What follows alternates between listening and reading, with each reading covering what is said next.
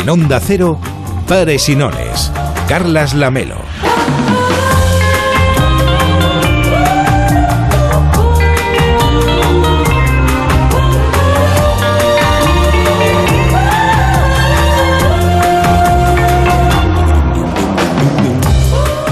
¿Qué tal? Muy buenas noches. Hoy venía caminando por la Rambla y pensaba en las verbenas de verano.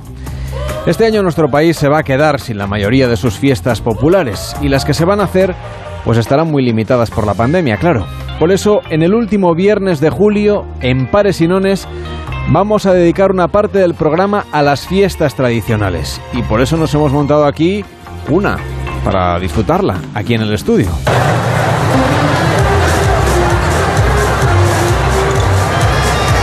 Qué fácil es montarse una verbena, porque sabemos de la ilusión que ponen las peñas, las comisiones, los ramistas y el resto de personas que se dejan la piel cada año para que su pueblo pueda mantener esa costumbre de disfrutar de la música, de los encuentros, de las tradiciones. España es en verano un calendario todo en rojo. Allá donde vayamos habrá una fiesta, puede ser una verbena, una feria, una romería o un encuentro gastronómico. Si algo sabemos hacer en nuestro país es montar guateques populares. Así que, aunque este año las cosas vuelvan a ser diferentes como el pasado, hay que disfrutar de las fiestas igual. Con mascarilla, claro.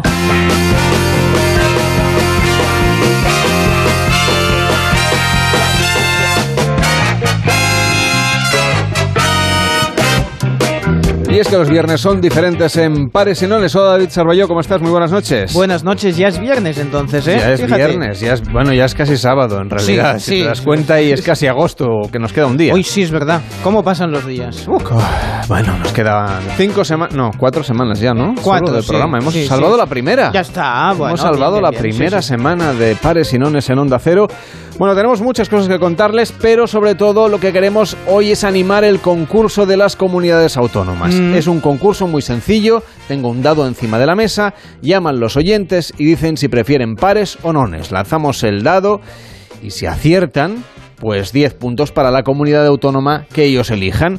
Que fallan, 5 solo por el hecho de haber participado. El teléfono 93 343 54 50. 93 343 54 50. 50, ya lo sabía. Lo Usted claro que lo sabía, señor Vidente. Sí, lo he visto en el 5 de espadas y también en la pauta del programa. Bueno, a ver, ¿qué quieren saber? No, yo no quiero saber nada. En realidad quería dar el teléfono bien y contar Sí, qué vamos a, a hacer ver, en el programa. He tenido llamadas amenazantes a mi consulta, porque Sí. yo estoy 24 horas al día en una consulta, en un teléfono, en una carta. Sí, también hace un programa de estos en la televisión, Sí, de tarot. claro, sí, yo he hecho las cartas, eh, bueno, pues hago la cartomancia, el pozo del café, el pozo del roibos. Pues igual Ahora le pido una sección a partir de la semana que viene. Bueno, pues yo le haré un ¿Se ven- sitio. vendría cada día? Ahora me piden más el roibos, porque la gente está sí, con está los como muy de tés, moda, sí. que este tiene menos teína el o algo así, English ¿no? Breakfast también, y ahí puedes ver el futuro, ¿eh? Si eres Pero anglosajón. con bolsita sirve igual o no? Con bolsita, a ver, queda más una cosa más, más concentradita, más de la semana siguiente. Acuérdense que he tenido muchas llamadas porque dije ayer que España iba a ganar tres medallas más. Y usted no ha dado ni una, lo siento mucho. No, a ver, yo Tenemos lo las hice- mismas que ayer. Sí. Sí, ya veces la medalla es las mismas que ayer, que dice la canción, ¿no? Bien, eso tiene una explicación. Al principio de este programa lo recordarán ustedes, y si no, Sí, el fin vayan de a semana las pasado usted fuentes. dijo que Exacto. eh, España ganaría 12 medallas. 12 medallas. Yo que soy un optimista, Sí. pensé, se refiere solo a la primera semana. No. Dije 12 en general, porque la gente se estaba animando mucho y yo dije 12. Y luego me dicen que soy un fiestas. Y entonces dije, bueno, pues bu- diles que van a ganar, así se quedan escuchando la radio, sube la audiencia de Onda Cero, que me interesa también, porque son buena gente. Y bueno, luego se llevan la desilusión. Pero atención, porque eh, las- los, eh, me sale que por equipos vamos a ganar cosas, eh, pero bueno. Mm, estén atentos porque yo he dicho 12 y 12 serán. Bien, ya lo iremos Me ha desanimado bastante. Bueno, pero escuchen, porque no quiero hacerle spoilers. Porque si ahora digo, va a ganar este y va a ganar el otro, luego No, para qué van a escuchar. algo para el fin de semana. Bien, me sale clarísimamente que en marcha eh, va a haber España al menos una medalla. Ah, pensaba que hablaba usted del programa de Javier Ruiz. No. Sí, ¿Se ese- refiere usted, se refiere usted Javier Ruiz no esos- participa en los Juegos Olímpicos. a los que corren raro como Cervelló, Sí, ¿no? Que, exactamente. que es un marchoso. El que mueve el cucu. Pues es, esos caerá una medalla seguro. Ale, ya me voy. Pues gracias, señor Vidente. ¿eh? La semana que viene le voy a dar una sección. No sé de qué Ah, aún, de bien, gastronomía sí. o de algo. Bien. ¿Le parece bien? Sí, ya lo sabía. Lo he visto en el 6 de bastos. Este hombre es difícil de sorprender.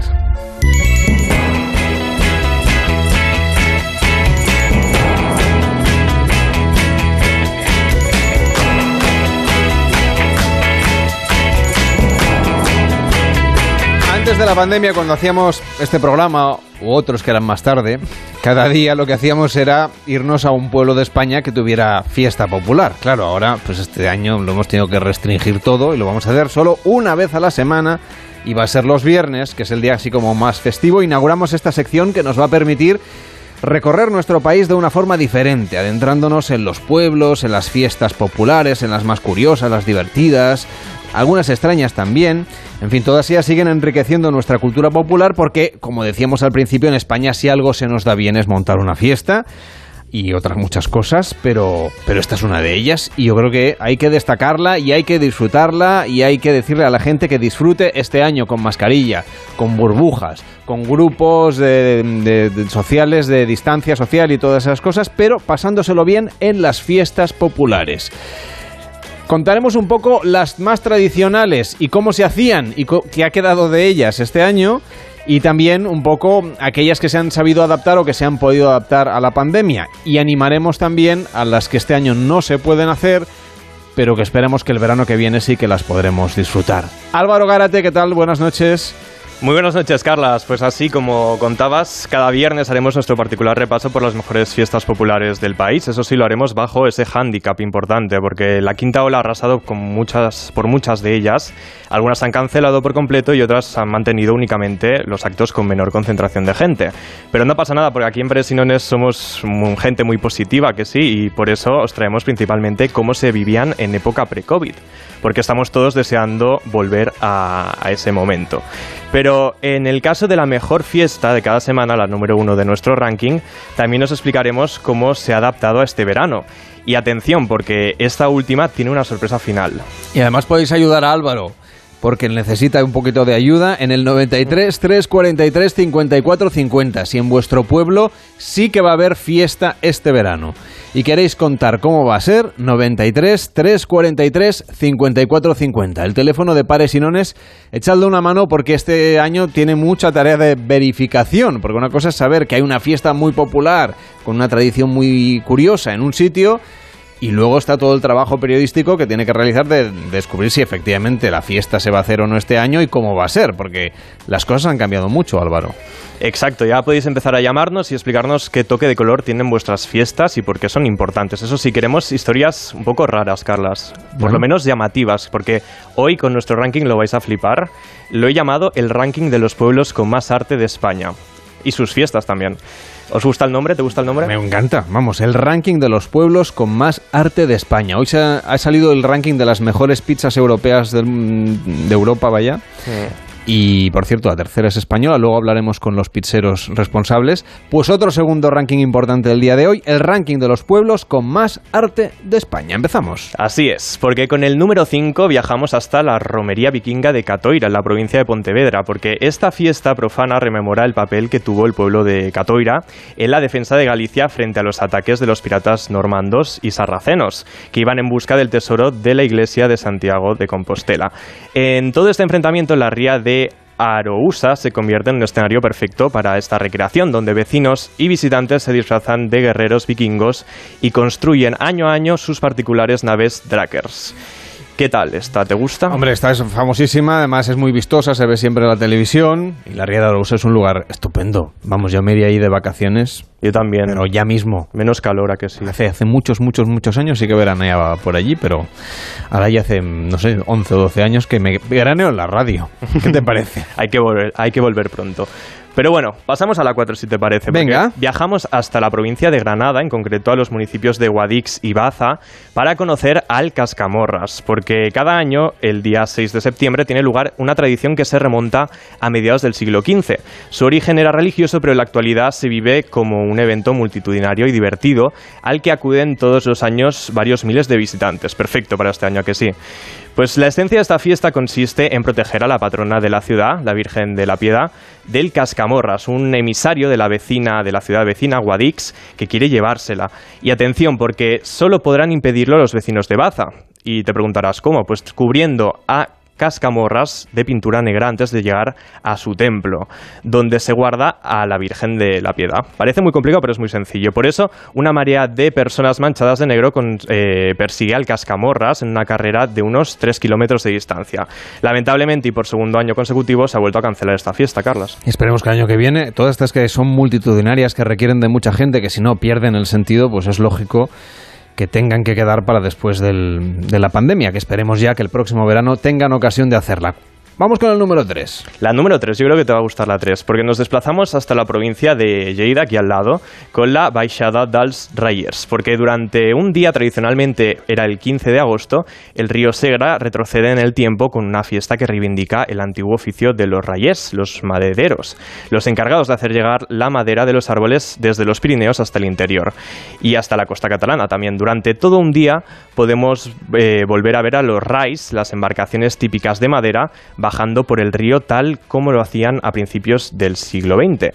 Y lo curioso de todo esto es que son los propios nietos de los almadieros los que llevan estas embarcaciones desde el municipio de Coidanargó para reivindicar este antiguo oficio que es muy bonito. Otro oficio curioso que conviene recuperar, o por lo menos que sea protagonista, como decíamos, de una fiesta. Vamos con el número 2 y luego ya con el 1. Ya se acerca el 1, ¿eh? Ya, pero bueno, empezamos por el 2. Viajamos hasta las Islas Canarias, esta es muy divertida, con un acontecimiento único e irrepetible, ya que se celebra únicamente cada 5 años. Estoy hablando de la Danza de los Enanos, que ha terminado justo esta semana, y es que en esta fiesta unos, unos enanos de la isla de Palma bailan en honor a la Virgen de las Nieves. Todo comienza con 24 hombres disfrazados que bailan al son de, de su música tradicional, tradicional, la polka. En un momento dado se dirigen a una pequeña caseta donde se transforman en enanos con una enorme cabezota de cartón. Y os preguntaréis cómo cambian de tamaño y reducen su estatura. Pues tendrás que ir en 2026 porque solo se celebran cada cinco años, a La Palma. Pues esperaré hasta entonces. Para entonces seguro que no hay coronavirus, vamos. Yo creo que iré antes por si acaso. Esperamos, esperamos. Bueno, llega el momento más especial. Cuéntanos en qué comunidad autónoma nos quedamos para viajar a la fiesta popular más importante de esta semana. Vale, pero hoy la pregunta te la hago yo a ti. ¿Por Venga. qué comunidad apuestas? Pues ni idea, no tengo ni idea. Vamos, es que me- como preguntarme lo de las medallas de antes. Nada, nada, pero ¿no tienes alguna que te guste más que otra, que te guste? A mí me gustan todas, a mí me gustan todas. Pero bueno, yo intuyo, intuyo, intuyo que te vas al norte. Pues sí, nos vamos al norte. Y además empezamos, eh, acabamos por donde hemos empezado, porque acabamos en Galicia, viajando al municipio de Asneves, muy cerquita de Catoira, el pueblo donde hemos arrancado. ¿Y qué tiene de especial este municipio de Pontevedra? Pues que tradicionalmente cada 29 de julio, es decir, ayer, una vez finalizados los actos religiosos en honor a Santa Marta de Ribarteme, las campanas de la iglesia suenan dando el toque de salida a unos féretros, curiosos féretros, que se dirigen hacia el cementerio más cercano. ¿Pero qué contienen esos féretros? Os preguntaréis. O igual no, porque parece una pregunta muy obvia. En este caso no es tan obvio porque se trata de ataúdes abiertos donde los fieles se meten para ofrecerse en vida a la santa durante la procesión. También lo hacen para cumplir promesas e incluso para curarse de algunas enfermedades. ¿A qué es increíble? Es una de las fiestas más curiosas que tenemos en España, la queremos conocer hoy a fondo. Nos vamos a ir ahora mismo hasta Asneves para charlar con uno de sus vecinos y también colaborador de la organización de las fiestas de Santa María de Ribarteme. Nos va a acercar Manuel Rodríguez a esta fiesta. ¿Qué tal? Boas noites. Hola, buenas noites. ¿Cómo, ¿Cómo se preparan para este 2021? Bueno, este 2021 acabamos de celebrarlo, de celebrar la fiesta de Santa Marta de Ribarteme ayer mismo, el 29. Hoy ya estamos preparando ya casi la siguiente, ¿verdad? Me refiero que después de la fiesta que se, se- se han hecho ustedes peticiones para que este 2021 mejore. A ver si la Santa les echa una mano o nos la echa a todos. Bueno, vamos a desear efectivamente que nos la eche a todos porque vivimos circunstancias especiales donde hay que mm, tener en cuenta pues, los riesgos que podemos correr eh, o que puede correr nuestra salud en este tipo de celebraciones, pero bueno, ayer transcurrió sin incidencias y, y con todas las medidas preventivas, lógicamente, que, que nos recomiendan las autoridades y que tuvimos presente, ¿no? Manuel, le quería preguntar, porque eh, no sé si sabe usted seguramente así, que el periódico británico The Guardian la coronó esta fiesta como la segunda fiesta más curiosa del mundo en 2008 y otros medios internacionales como National Geographic o el New York Times se han hecho eco durante muchos años de ella. ¿Cómo lleváis mm, toda esta repercusión internacional que está teniendo? Bueno, nosotros lo llevamos con orgullo, es decir, estamos encantados de que eh, la fiesta mayor de nuestra aldea se haya convertido pues en una, en una romería universal, ¿no? Eh, eso se debió a que efectivamente, como mencionabais antes, hay una procesión de ataúdes que llama mucho la atención y hoy con los medios de comunicación, las redes sociales, pues ha trascendido fronteras y, pero no deja de ser pues la romería de siempre que nosotros hemos celebrado siempre. Y, por supuesto llevamos con mucho orgullo. Lo que pasa que todo eso pues ha provocado también eh, cierto malestar a lo mejor en algunas jerarquías eclesiásticas que ven que esto pues puede distorsionar el mensaje cristiano pero nada más. Parece que al cura no le gusta mucho la fiesta es que hay curas también de todos los pareceres, ¿verdad? Depende en este caso las cosas va por barrios y a lo mejor viene un cura que la fomenta y viene otro que trata de frenarla. ¿Y el que tienen ahora no le gusta? Mm, bueno, el que tenemos ahora está un poco en suspense porque, aunque es el titular, ya lleva bastantes meses ausente. Quizá la, el obispado, con buen criterio, pues ha decidido alejarlo un poquito de aquí, a la espera de que nombren otro, porque la confrontación con los vecinos pues ya era bastante elevada. Yo no sé si las jerarquías eclesiásticas con esta crisis de vocaciones pues a veces eh, eh, pues intentan captar lógicamente eh, sacerdotes que no sé si a lo mejor no tienen la debida formación o en vez de buscar en mayor cantidad hay que buscar la calidad, porque los cristianos buscamos en los pastores, pues guías espirituales, referentes éticos, y a veces hallamos comportamientos que no, no precisamente nos dan buen ejemplo. Bueno, no todo enfadado, está claro. Manuel, que vaya muy bien, que vaya bien y que esperemos que el año que viene, digamos, la paz reine en el pueblo, en primer lugar, y por supuesto que la pandemia haya quedado atrás y que por lo tanto podamos volver a recuperar esta fiesta con todo su esplendor y con toda la gente que la pueda disfrutar. Un fuerte abrazo y que vaya bien. Buenas noches. Igualmente, muchas gracias.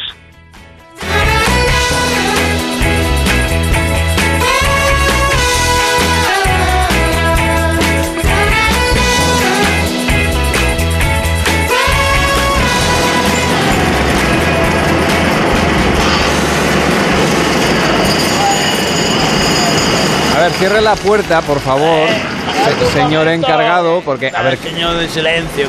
yo entro aquí con mucho cuidado. Ustedes no están haciendo la obra cuando cuando empieza el eh, programa eh. y arranca a las nueve. Sí, bueno, es que hacemos la, la Pero el resto del día, el resto del día les veo haciendo, exacto. Bueno, empezamos a las 4 de la tarde el bocata y entre una cosa en la otra. Nos ponemos a la, televisión a la carta. ¿Pero por qué no vienen por la mañana? No, por la mañana venimos, venimos a fichar, a ver cómo está la obra, a ver que todo está bien. Bueno, y además esta mañana le tengo que contar que ha venido el arqueólogo. Acuérdese que ayer dijimos que habíamos visto una ánfora, a ver, uy, uy, uy, a ver qué será, y tiene que venir el arqueólogo a sí ver... Que sí que ha venido rápido, más rápido que la pieza del aire acondicionado. Sí, porque este, este lo hemos pillado cerca, por suerte, y bueno, oficialmente ya le comunico que lo ha catalogado de yacimiento ya yacimiento. Que me detengan, sí, yacimiento, ¿eh? Que, o sea, que, yacimiento eh, seguro. ¿Qué quiere decir eso? Pues que tenemos que hacer un nuevo plan para las obras. Para respetar, habrá que poner alguna tela de metraquilato transparente para que se pueda ver dónde había las letrinas, dónde había todo eso. pero si estamos en un edificio de los años 90. Pero el suelo se va moviendo, se va acomodando, va en subiendo. la cuarta planta. Sí, sí, que pero aquí bueno. no se pueden encontrar restos romanos. Antiguamente esto había sido pues, Pero si una hay, rambla, si hay seis plantas de aparcamiento hacia abajo. pero las Busquen ahí, aguas... busquen ahí. Las aguas han ido subiendo, el coche no ha dejado espacio, ha tenido que subir che, che, che, el yacimiento y lo que estamos encontrando son trocitos de un, de un mosaico, eh, hoy hemos encontrado, y lo estamos empezando a montar en el plafón que hay en la sala de reuniones, Pero que no nos gustaba nada, el cuadro que había lo hemos quitado y hemos A empezado a, sí. y hemos empezado a poner los trocitos que vamos encontrando. De momento, Sí. nos da la sensación que podrían ser dos romanos haciendo lucha grecorromana. Pero podría ser otra cosa, porque nos faltan piezas. Lo tiene usted claro. La posición, A ver si va a ser un guion bueno, de algún programa roto. mucha ropa no llevan. Yo de Ah, bueno, momento no. le avanzo esto. En este guion solo hay letras. En el mío Sí, solo hay no, no, letras. es una lucha, están ahí como agarrándose, ¿no? Bueno, faltan Cuando ya complete todo, igual lo tapamos, pero de momento lo estamos recuperando ahí. Bueno, voy a ver que El aire no me lo arreglan. Ah, no, Todavía. el aire para septiembre yo creo que ya, ya vamos a tener. Voy a ver si Una, encuentro una más cosa piezas. importante para que Sí. vaya usted pensando en Sí, ello. Sí, Em, la temporada empieza el 30 de agosto. Bien. O sea, piense que esto tiene que estar perfecto una semana antes que ¿Usted empiezan a venir los jefes. ¿Sabe alemán? Lo digo por llamar. Yo no, a- alemán no. Voy a ver si aquí el, el Rudolf. No, el aire, el aire, mire, ya me da igual, A pero, ver. pero, la, pero no me deje la Ah, lo- radio así hecha. No, el mosaico yo creo que lo acabamos. No, el Al mosaico también me vamos- da igual. Lo que quiero es que el suelo está con una zanja. Hay que tapar el suelo, chicos, ¿eh? Tenemos hasta el 30 de agosto. Venga, Venga, nos podemos. venga, usted puede.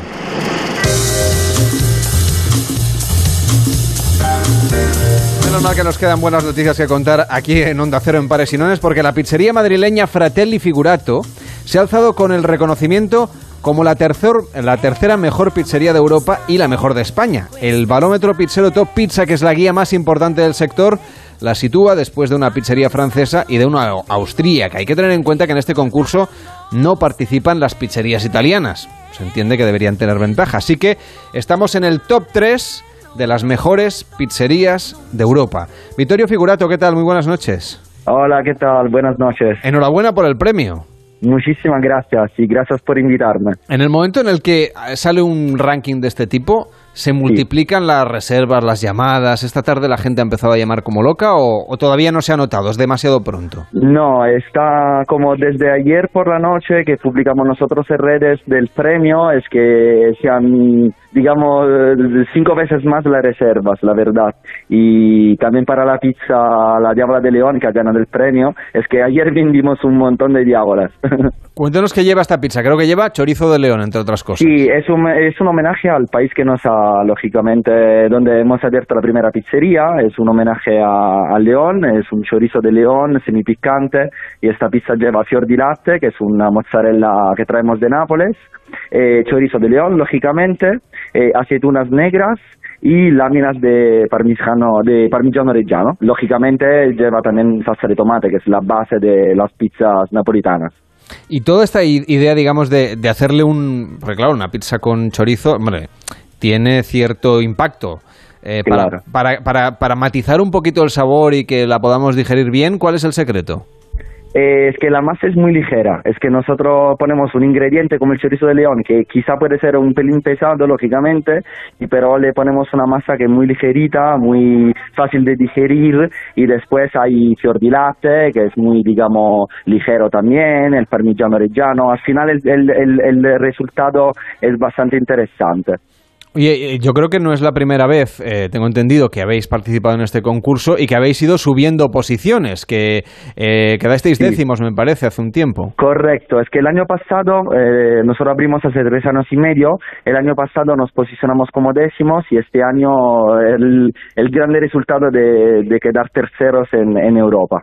¿Y qué habéis cambiado? ¿Habéis cambiado alguna cosa para ir ganando esas posiciones o...? No, es que simplemente es un negocio familiar, hacemos todo con pasión, con nuestros artesanos colaboradores, es que al final en España si haces un buen producto, y yo creo también en el mundo en general, eh, y, y, eh, haces un buen producto con pasión, eh, de forma artesanal, al final se, se, se, se ve esto y, y el, por eso que hemos subido la clasifica, yo creo. ¿Y cómo habéis llegado, cómo llegasteis en su día a España? Eh, llegamos por amor, porque mi, mi, hermano tenía su novia, tiene su novia aquí en, eh, en, en, eh, en, Madrid y se vino él antes que yo y después yo lo seguí porque siempre vivimos juntos desde pequeños y decidimos dejar nuestro trabajo en marketing y abrir una pizzería. O sea que del marketing a la pizza. Correcto, correcto. Está claro que algo de marketing también aplicáis en la pizzería, ¿no? Correcto, al final siempre la base es el producto. Tienes que nosotros tenemos una pasión increíble para el producto pizza, con lo cual siempre estamos con, eh, con investigación, uh, yendo a buscar productos de calidad y todo esto. Alrededor, si le suma y adesso si le sumas una buena comunicación, lógicamente, porque es importante, al final al final consigues objetivos. Pues Vittorio, muchísimas gracias, enhorabuena, felicidades por ese premio, haberse situado como la tercera mejor pizzería de Europa la verdad es que es un gran reconocimiento. La pizzería Fratelli Figurato de Madrid. Que vaya muy bien y hasta la próxima. Buenas noches. Muchas gracias. Buenas noches. Chao. Y recordad que tenemos en marcha el concurso de las comunidades en un teléfono, el 93 343 54 50. 93 343 54 50. Una pausa en pares y nones y arrancamos el concurso. En Onda Cero, pares y nones. Carlas Lamelo. Iberdrola abrió el camino de las energías limpias y ahora también el de la igualdad a través del deporte, apoyando a más de 300.000 deportistas, 16 federaciones y 23 ligas femeninas. Estamos abriendo caminos. ¿Hasta dónde llegaremos?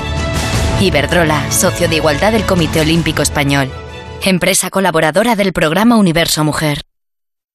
Fotopiernas al borde del mar y gafa Fotomesa terracita con gafa.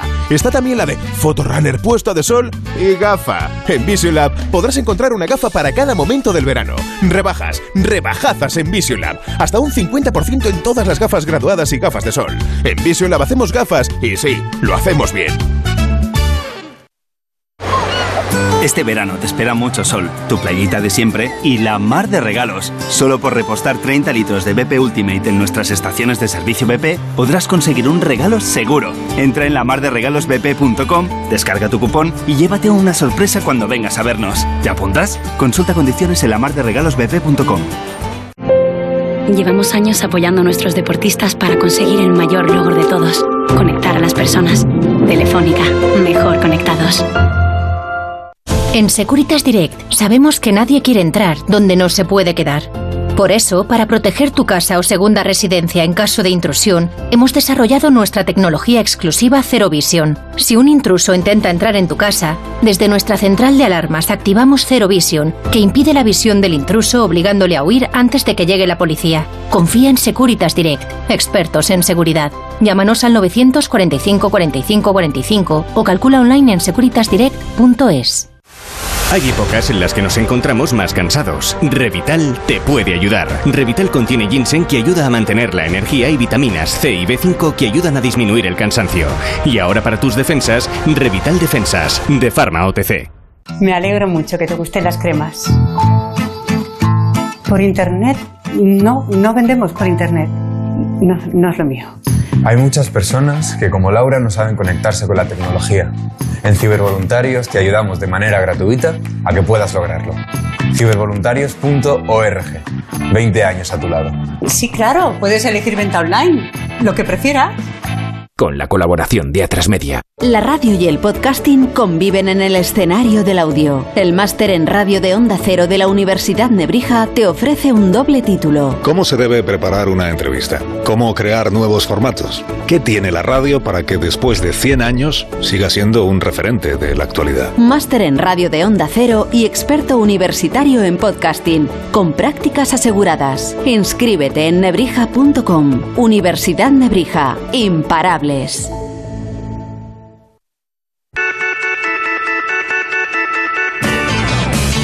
Ahora comienza, en Onda Cero, Pares o Nones, el concurso de pares y nones.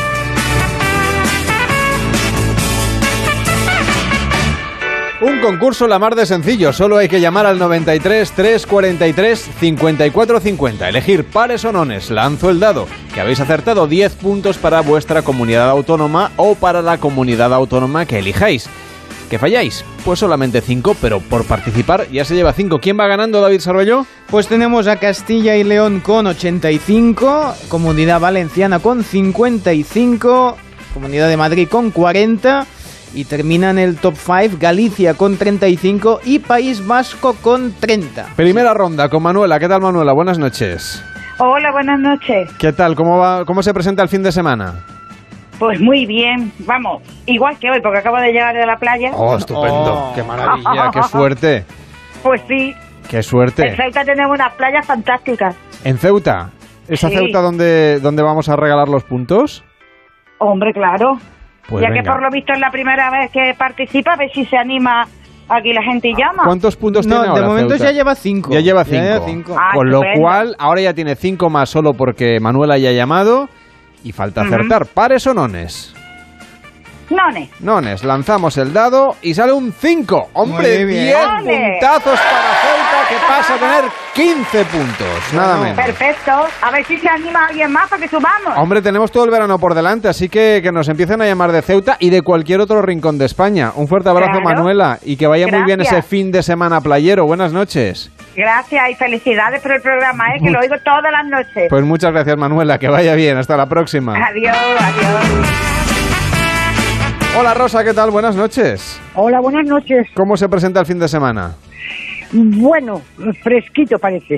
A ver, ¿dónde, a, a- qué parte de España estamos llamando? Estamos en Galicia. En Galicia, bueno, un poquito En de rías, fresquito. en sí. las rías bajas. Bueno, si no, Eh. si no hace un poquito de fresquito en las Rías Bajas, ¿dónde va a hacer fresquito? Sí. Ya. Y lo bien que se está, que aquí estamos, nosotros estamos ahora en el Mediterráneo achicharrándonos. No, no, eso es verdad. De, de elegir prefiero el fresquito. De hecho, vamos, fresquito. Que se lleva muy bien. Yo a estas horas de la noche estoy en el patio de mi casa y estoy más corta. O sea, pero que no hace calor excesivo, me refiero. Entonces está de maravilla. Bueno, pues a disfrutarlo, a estar bien. ¿Va a ir a la playa? Eh, no, porque este fin de semana dan un Da poco chungo. ah, Da luego lo- entra un- Aquí el que mira la previsión del tiempo es, es Cervelló, que luego lo va a cantar. luego lo canto. entra tema. un frente, entra un frente. Sí, sí. y entonces cree que no nos chafa. Pues Pero a, bueno, a escuchar la radio, Rosa, que Pues lo importante es pasarlo bien, claro que sí. Para Galicia, imagino, los puntos, ¿no? Por supuesto, claro. Mire, oiga, ayer llamó un señor que era de Extremadura, que vivía en Cataluña y que le regaló los puntos a Galicia. Así que a partir de aquí, yo ya cualquier cosa la veo posible. Rosa, No. ¿pares o nones? Eh, pares. Pares para A ver, Galicia. suerte. Y sale un 6. Enhorabuena, Muy 10 bien. puntos más para Galicia. Muchísimas felicidades, Rosa. Gracias, muchas gracias. Que vaya bien, buenas noches. Buenas noches, chao. Hola Manuel, ¿qué tal? Buenas noches. Hola, buenas noches. ¿Cómo se presenta este fin de semana? Pues mira, yo confinado, o sea que Vaya.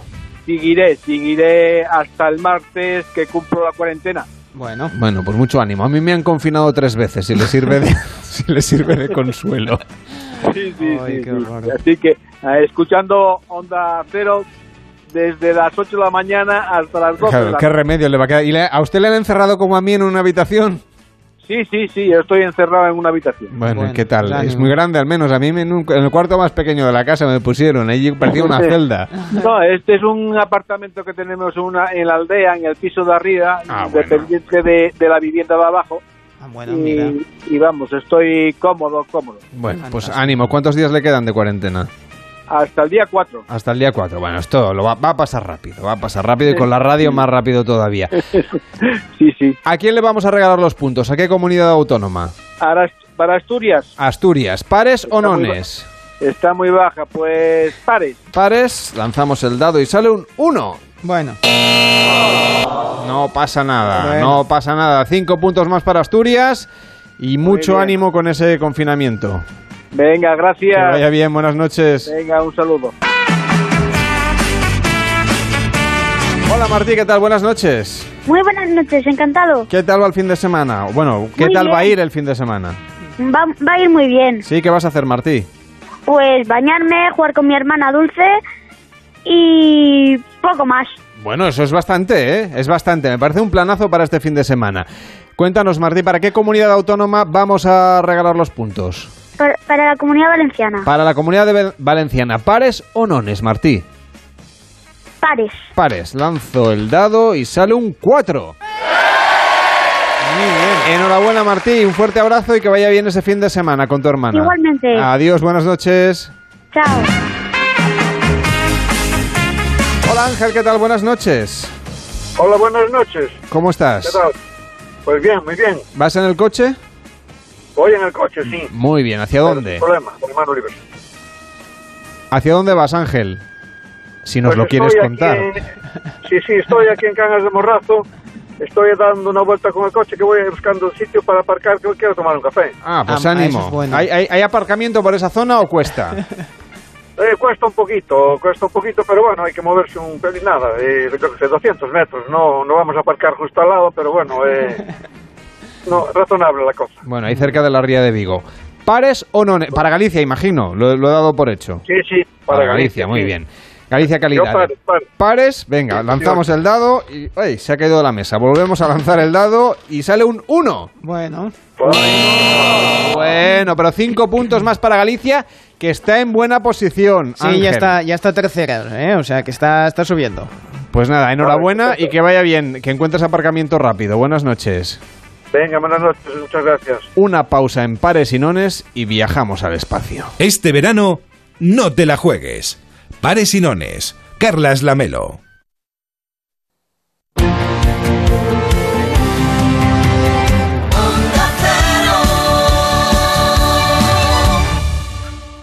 Me ha dicho Javi que nos vayamos de fiesta el fin de. Y no me lo quito de la cabeza. Pues sabes que tienes que meterte en la cabeza también. Que el virus no se ha ido, que sigue con nosotros. Y que hay que seguir tomando precauciones, que esto no ha terminado.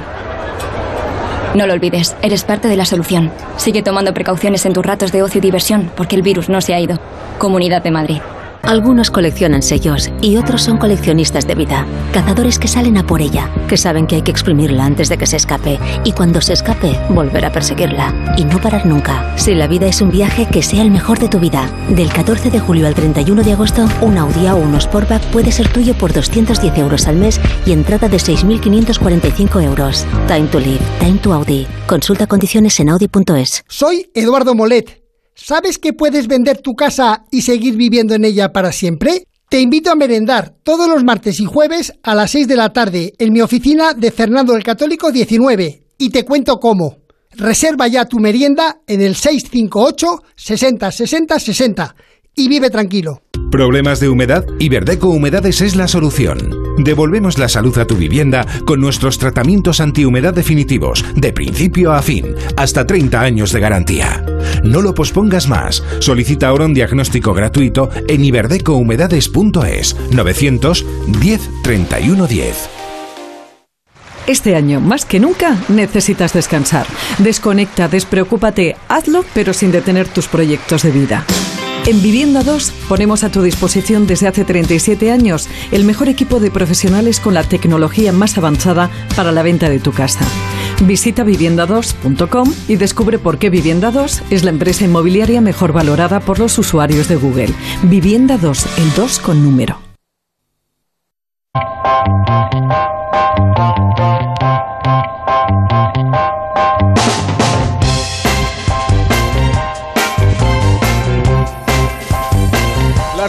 43, las 8 y 43 en Canarias, vamos a viajar al espacio a través de la ciencia, porque Einstein avanzó en 1915 lo que acaba de publicar en las últimas horas la revista Nature.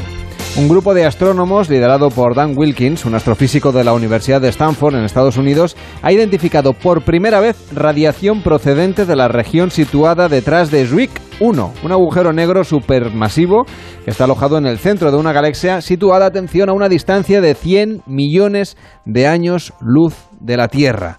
Nos acompaña Mark Gilles, que es eh, profesor de ICREA del Instituto de Ciencias del Cosmos de la Universidad de Barcelona. ¿Qué tal? Buenas, buenas noches. Hola, buenas noches. Vamos a tratar de comprender mejor por qué es tan importante este hallazgo y sobre todo cómo es posible que en 1915 Einstein pudiese intuir que esto sería así. Eh, No es la primera vez que acierta cosas y quizá algunas de las que dijo todavía están por, por ser probadas, sabemos. Eh, ¿Por qué es tan importante este hallazgo? Mira, eso es una de las eh, muchas cosas que Einstein predijo, eh, como, como dices, hace casi 100 años, o más que 100 años, sobre la naturaleza de, de gravedad y cómo funciona la gravedad y el compartimento de luz en, en la generalidad, relatividad general, su teoría principal. Y una, una de sus predicciones fue que es posible de la luz da una vuelta, a decir, a través de un, un agujero negro y nos, nos llega desde atrás del, del agujero negro hasta, hasta la Tierra. Porque además eh, lo, que, lo que pasa, Marek, es que eh, los agujeros negros deforman el tiempo y el espacio, ¿no? Sí, eso es. Se puede imaginar como una, una cama elástica que tiene un, una bola masiva en el centro, ¿no? Se ve como un, un hoyito y si, si tiras otra bolita se va girando hacia adentro y esta deformación es en eh, una deformación de dos dimensiones hacia el tercero pero lo que pasa en el espacio-tiempo es que el, agujero negro hace una deformación en, el cuarto eh, dimensión, eh, que es el tiempo. Es apasionante. Carlas, que, que Mark ha descubierto infinidad de agujeros negros en una zona supermasiva. ¿Cómo fue eso, Mark? Bueno, eh, nuestro trabajo fue un descubrimiento. En, realidad no son tantos agujeros negros, son más o menos 100 o 120. Bueno, ya son unos cuantos. más que yo seguro, más que yo ha descubierto usted, eso, no hay ninguna duda. Pero lo, lo, lo importante de este descubrimiento es, el, la cantidad de agujeros negros comparado con el número de estrellas, porque tenemos una idea de eh, cuánto, cuántos agujeros negros deben formar cuando uno tiene un, cúmulo de estrellas. Y es más o menos un uno cada 300 estrellas. Pero en, en el cúmulo que estudiamos nosotros encontramos tres o cuatro veces más em, que este número, que, que, es lo, lo, lo raro del, eh, de este cúmulo Palomar 5 que estudiamos. Y cuando alguien, un científico como usted, descubre un agujero negro, ¿puede ponerle el nombre o puede, como ocurre con otras cosas? bueno, en esta situación nosotros hemos, em, eh, es muy indirecto, la detección fue porque nosotros hemos corrido modelos de, gravedad de las estrellas que están en un cúmulo, que se ve, los, las estrellas y el cúmulo mismo, pero los, los agujeros negros no se ven. Eh, es diferente que el ejemplo que dijiste antes del descubrimiento de, hoy día, que se, ve eh, también, tampoco se ve el agujero negro, se ve los rayas, X que vienen del, del disco y la corona que está eh, alrededor del, del, agujero negro. Pero es casi imposible explicar estas observaciones que algo diferente con un agujero negro. Lo que nosotros vimos es Em, los detalles de la distribución de las estrellas es muy diferente que, que uno espera sin agujeros negros. Entonces, eh, eh, inferamos, no sé si se dice eso en, castellano, em, los, agujeros negros así, en directo, por, por, por las estrellas. Y esos ecos luminosos que se han podido observar por primera vez y que confirman esa teoría de Einstein, tengo entendido que eran como de, o deberían tener determinados colores. ¿Tiene alguna importancia ese asunto? Mira, es un, eh, como un, truco o un una técnica. Lo que hicieron es que eh, se ve las rayas X que, que salen por una corona y reflejan en, un disco, un disco de materia que es muy caliente que está eh, alrededor del agujero. Y este reflejo se, mide porque em, la luz llega con un poquito, eh, un, atraso. En esta situación yo creo que era alrededor de 10 minutos. Entonces se ve una explosión de luz y un par de minutos después viene como un eco. Y entonces este atraso te, cuenta que la luz ha reflejado como en un espejo, que es, es en una distancia muy larga, porque estamos hablando de dimensiones astrofísicas, que la luz tiene que viajar más distancia para llegar al, a la Tierra y por eso la, vemos un par de minutos después. Y en este caso lo que vieron es que habían dos ecos, entonces uno de, del, del, reflejo al, al frente del, del agujero y uno atrás y pero lo que ves eh, también es un pequeño cambio en la, la, la onda la, eh, de, la luz porque eh, se, se atrasa un poquito Entonces así la luz se ve un poco más rojo, a decir, bueno, es en rayos X es muy azul, pero la diferencia con el señal principal es un poco más, más, más rojo. Bueno, un retraso de 10 minutos mucha gente es lo habitual, ¿eh? O sea, porque estoy saliendo, ¿eh? estoy saliendo y son como mínimo como mínimo 10 minutos. Eh, todas estas investigaciones de este de este cúmulo de, agujeros negros en el que, en el que estás trabajando, eh, ¿cuáles son las siguientes líneas? Para, eh, ¿Qué estáis investigando ahora? Mira, las dos cosas son relacionadas siempre, porque em, eh, aunque nosotros trabajamos, o este estudio mío fue eh, sobre agujeros del, de las masas estelares, decimos, entonces son productos de estrellas masivas que al final de su vida tienen un, un supernova y en este supernova se forma el agujero negro y son masivos en el sentido de comparado con el Sol, por ejemplo, tiene una masa de 20 o 30 veces eh, la masa del Sol, pero el, el, agujero en el centro de la galaxia, eh, Zwicky 1, es 10 millones veces eh, de, la masa del Sol. Entonces es una diferencia enorme y lo que tratamos em, de entender es si hay una relación entre estos dos tipos de agujeros negros, porque casi no encontramos nada entre medio, en la masa entre medio. Entonces, eh, ¿qué pasó en el, cuando el universo era muy joven? Eh, empezamos con solamente estos agujeros eh, estelares, a decir, con masas estelares que se juntaron y hicieron un agujero más grande o estos agujeros se formaban en una manera completamente diferente. Eso no sabemos y es una investigación que hacemos en el momento. Claro, porque eh, también con, la, con las estrellas pasa, ¿no? Que seguro que mucha gente se piensa que todas las estrellas son igual de tamaño y no, son muy diferentes algunas de otras, ¿no? Sí, sí, tenemos un rango de 10 veces menos de la masa del Sol o 100 veces más o, 300 veces más y quizás en el, eh, cuando el, universo, era más joven quizás era posible de hacer estrellas mucho más masivas que eso, que, formaban esos agujeros en, un supernova. Y eso no sabemos, porque, bueno, es, difícil estudiar eh, el universo cuando en su infancia, porque es hace mucho tiempo y no tenemos observaciones muy buenas de eso. Y, cuando hablamos de, digamos, de observar cómo era el universo hace tanto tiempo, ¿cuál es la técnica que utilizáis? supongo ir mucho, mucho más lejos. Sí, mira, en, eh, por el mismo razón que vimos este eco de luz a, través del agujero negro, la luz eh, tiene una velocidad, es muy alta, pero tiene una velocidad eh, finito, es otro eh, eh, resultado muy importante de Einstein, que la luz tiene una velocidad constante, independiente de si tú tienes una velocidad tú misma o no. Y lo que pasa entonces es las cosas que pasaban eh, en la historia del universo, lo podemos ver ahora eh, eh, en, una distancia eh, grande. O sea, la luz ha tomado mucho tiempo a llegar, entonces tenemos observaciones, observaciones directas de, del, del universo, cuando era joven, pero son de mucho menos calidad de, por ejemplo, las observaciones que tenemos de nuestra galaxia, porque tenemos mejor resolución, es mucho más brillante, mucho más cerca, pero los agujeros negros son, son tan brillantes en rayos X que ahora podemos ver em, eh, y medir más o menos las masas de esos agujeros. Cuando el universo tenía un, un porcentaje pequeño de, la edad que, tiene ahora. Y Mark, este descubrimiento que se acaba de publicar, como decíamos en Nature hace, hace unas horas, ¿qué nuevas líneas de investigación abre en torno a, los agujeros negros? ¿O se trata solamente de corroborar lo que decía Einstein y por lo tanto por eso es noticia, pero no es tan relevante a nivel de estudio astronómico?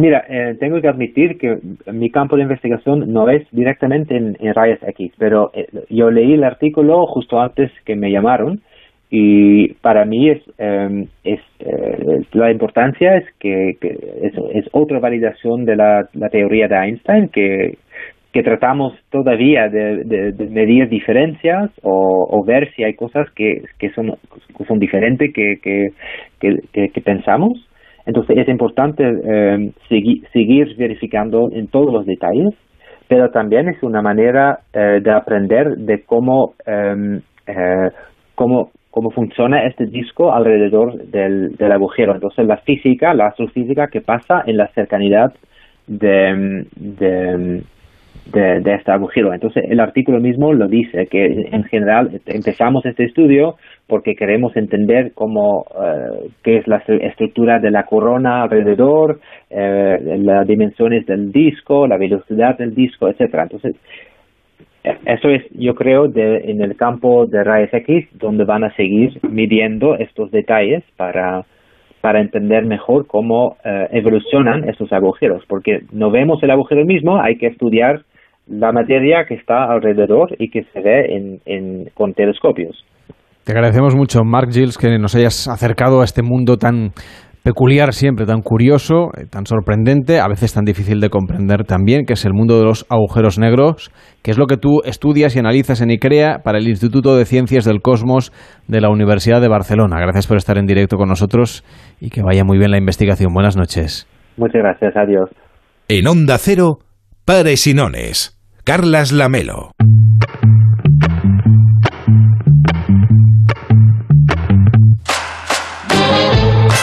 A las 10 de la noche nos van a contar la actualidad en la sintonía de Onda Cero nuestros compañeros de los servicios informativos, pero si hay una información que interesa también es la previsión del tiempo Mm. para mañana, que ya será el último día del mes de julio. Con David Cervelló, la previsión del tiempo.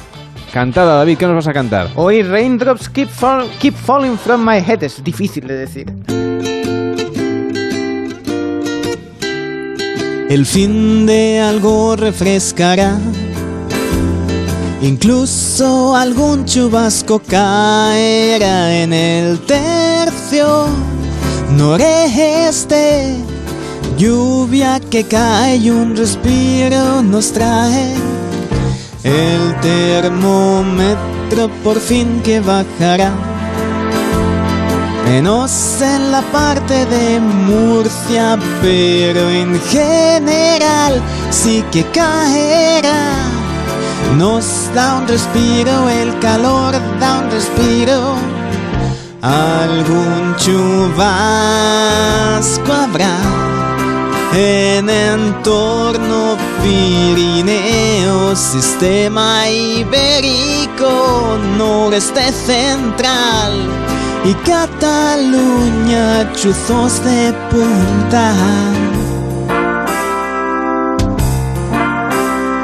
El fin de algo refrescará, pero en Canarias habrá calima y alguna bruma o niebla matinal.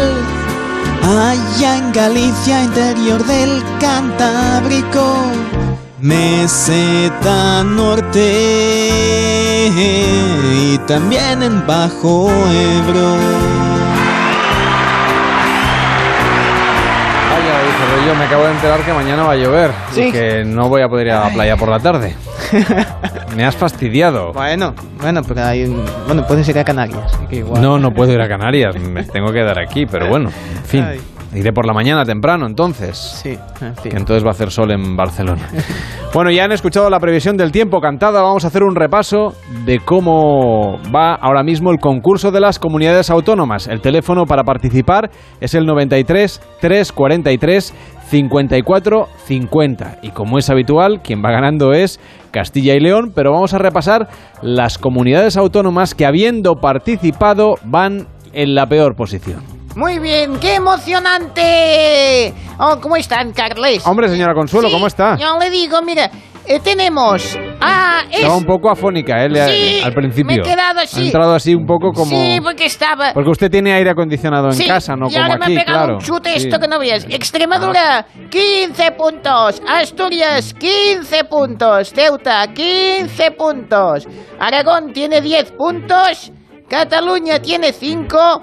Y Navarra también farolillo rojo con 5 puntos. Bueno, y hay algunas que ni un. A ver si se animan. 93 343 54 50. Nos vamos a las noticias, nos ponemos al día y a la vuelta saludaremos a Pau Arenós, que es gastrónomo. Vamos a seguir hablando hoy un poquito de de gastronomía y vamos a saber cómo es la vida de alguien que se dedica a probar restaurantes para luego escribir sobre ellos. Nos va a contar esa historia aquí en Pares y Nones. También estrenaremos la sección de los cócteles y como es viernes, aprenderemos a ligar.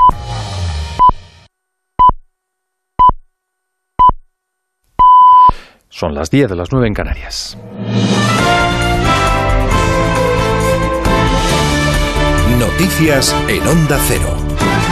Muy buenas noches. A punto de cerrarse el curso político, falta el Consejo de Ministros del martes y despacho posterior del presidente con Felipe VI. La valoración del gobierno está ligada a indicadores como el de la vacunación, la reciente EPA y crecimiento del PIB o la remesa de fondos europeos con la que hoy Pedro Sánchez trataba de frenar las críticas de los varones del Partido Popular reunidos en la conferencia de presidentes de Salamanca, ofreciendo a las comunidades autónomas el 55% de los mismos de esos fondos de recuperación. Pero la letra pequeña no convence a la presidenta de la Comunidad de Madrid, Díaz Ayuso o ya nos anuncian cómo se van a contabilizar o auditar los, los fondos, pero no nos dicen cómo nos los van a dar.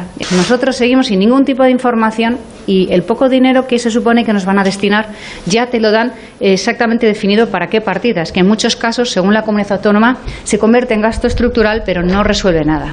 No ha gustado el formato de la conferencia, el Gobierno se compromete a revisar el reglamento, disgusta también el trato de favor a regiones desleales en referencia a Cataluña, la ausente, que según la ministra portavoz Isabel Rodríguez, no ha tenido voz. Bueno, pues yo creo que lamentablemente hoy los catalanes se quedaron mudos porque su presidente no quiso traer la voz a esta conferencia sectorial mudos hasta el lunes porque entonces habrá bilateral del Ejecutivo con la Generalitat de Cataluña. Por cierto que el presidente canario ha pedido que se unifique el criterio judicial sobre las restricciones. Recordar que el Tribunal Superior de Justicia de Canarias tumbaba el uso del certificado sanitario para acceder a establecimientos hosteleros. No es la única y quizá tampoco la última decisión que suspende un juez en Cantabria paralizan el cierre del interior de bares y restaurantes. Nuria Mejía.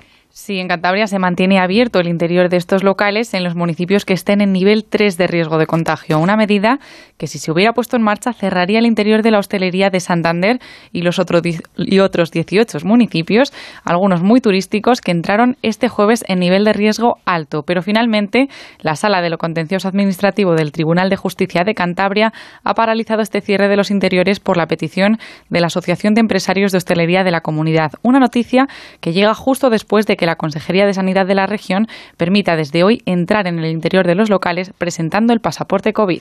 En el Hospital de Cruces de Bilbao permanece ingresado en la unidad de reanimación el joven al que dejaron en estado crítico de una paliza en Amorebieta. Por ahora, dos de los detenidos mayores de edad están en prisión provisional sin fianza, otro de ellos en libertad con cargos. Otros cuatro eran enviados a un centro de menores. En Barcelona, los Mossos investigan como posible crimen machista la muerte de una mujer quemada viva en San Vicente de Castellet, el marido se suicidaba y en Valencia, detenido un hombre por pegar a su bebé de ocho meses. Redacción allí en Valencia, Nacho Rey.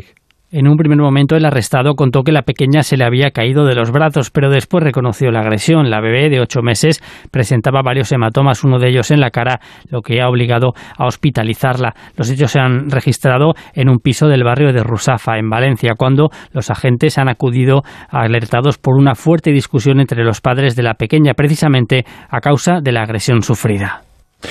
Y a esta hora, normalidad en las carreteras en el primer fin de semana de agosto. El domingo comienza el mes y las vacaciones también para muchos. Otros sí que es verdad que las acaban. En ambos casos hay un destino y un tiempo a tener en cuenta porque viene agua y descenso de temperaturas. Marta Pérez. Protección Civil y Emergencias del Ministerio del Interior alertan de intensas lluvias y fuertes tormentas este fin de semana en el nordeste de la península y en las Islas Baleares. Según previsiones de la EMET, las lluvias se producirán en puntos de Huesca, Lleida, Girona, Tarragona y Castellón, donde podrían acumularse hasta 40 litros por metro cuadrado en una hora. Por ello, se alerta que la subida del nivel de agua podría dañar vehículos y afectar a zonas inundables. También las tormentas podrán ir acompañadas de granizo en el Valle del Ebro, la Sierra de Madrid y de Guadalajara. En estas zonas se pide que la población tenga cuidado y se proteja tanto si están en el campo como en la ciudad, ya que hay peligro de caída de rayos. Además, continúa el riesgo de incendios forestales en todo el país, por lo que hay que seguir extremando las precauciones. Pues seguimos escuchando a Carlas Lamelo, Paresinones. La información vuelve a partir de las 11, las 10 en Canarias, segundo tramo de la brújula con José Miguel Azpiroz. Los fines de semana, Carlos Rodríguez te resuelve cualquier duda sobre tu mascota en Como el perro y el gato. Eh, tengo aquí una consulta. Dice, hola, tenemos dos tortugas. He encontrado a la pequeña dada la vuelta encima de las piedras de la tortuguera. Yo tengo una gata que lo que come es plástico. ¿Qué puedo hacer con, con ella para quitarle ese hábito? Tengo tres perros adoptados. Y tengo problema con la tercera, que cada vez que ve a los perros empieza a ladrar mucho. Como el perro y el gato. Un programa dedicado a las mascotas. Sábados a las 3 de la tarde, domingos a las 2 y media y siempre que quieras en la app y en la web de Onda Cero. Patrocinado por Menforsan, los especialistas en cuidados, higiene y cosmética natural para las mascotas. Te mereces esta radio. Onda Cero, tu radio.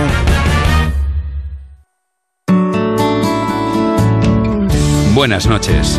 El número premiado en el sorteo del cuponazo celebrado hoy ha sido 43.329 43329 de la serie 28028. Este número ha obtenido un premio de 9 millones de euros. 15 millones si se ha jugado al cuponazo XXL. Puedes consultar el resto de los números premiados en juegos11.es. Mañana tienes una nueva oportunidad con el sueldazo del fin de semana. Buenas noches.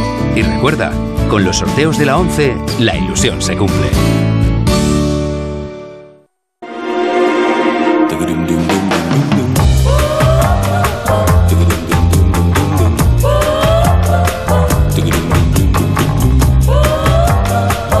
En Onda Cero, Pares y Nones. Carlas Lamelo. En esta semana que ya llevamos de emisión en Pares y Nones han descubierto que tenemos piscina, que tenemos un parque infantil, que tenemos una terraza.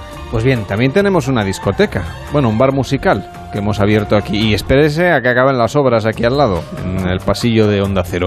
Así que hoy, como es la noche de viernes a sábado, nos parece el mejor día para aprender a ligar y nuestra sexóloga Nuria Yorba nos va a enseñar cómo ligar desde un bar de copas que hemos abierto aquí mismo en Onda Cero con todas las medidas de seguridad, eso sí, con gel hidroalcohólico, con mascarilla, con distancia social. Esto de ligar con mascarilla es complicado, pero hoy vamos a explicar cómo hacerlo aquí en Pares y Nones. Si tenéis dudas, 93 343 5450. 93 343 5450.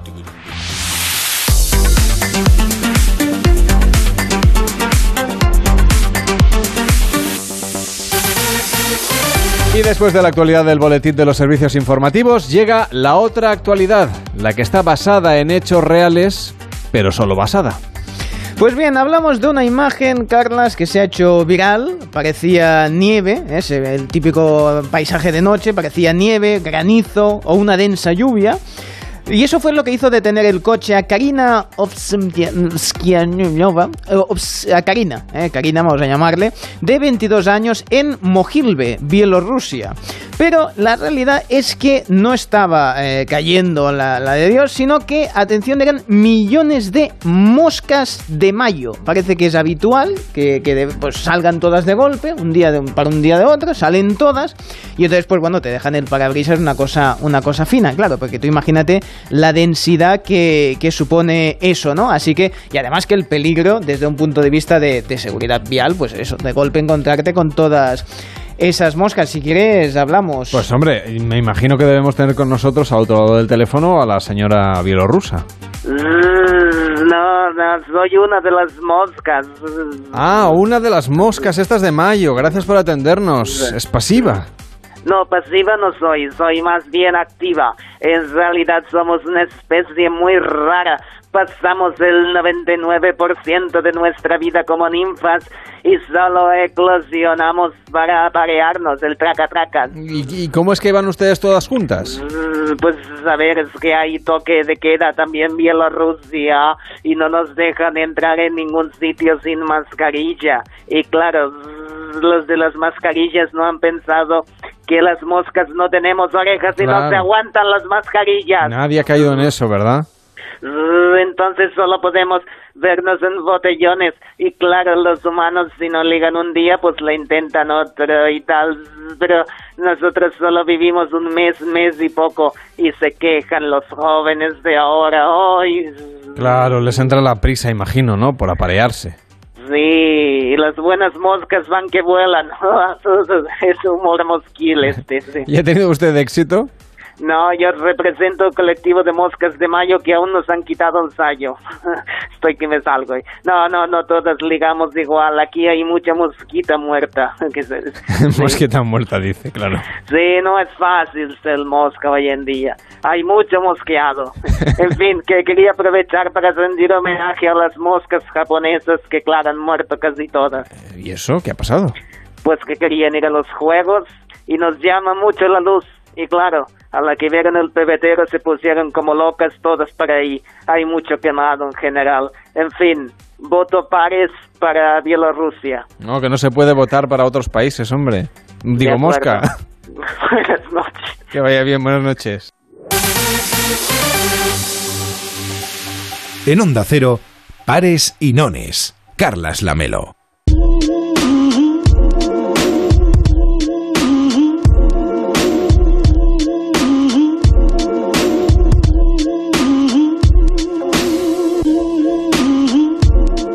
Y en Pares y Nones también queremos conocer a gente que tenga oficios curiosos o que haya hecho un cambio importante en su vida o que en algún momento decidió dedicarse a algo sorprendente.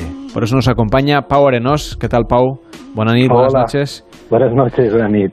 Tú te dedicas a escribir sobre los restaurantes que degustas, te dedicas a escribir sobre gastronomía, eres gastrónomo, eres periodista gastronómico, has hecho varios libros y el último, por cierto, se llama Nadar con atunes, donde hablas también de cosas que han salido bien y otras que no tan bien en el mundo de la gastronomía.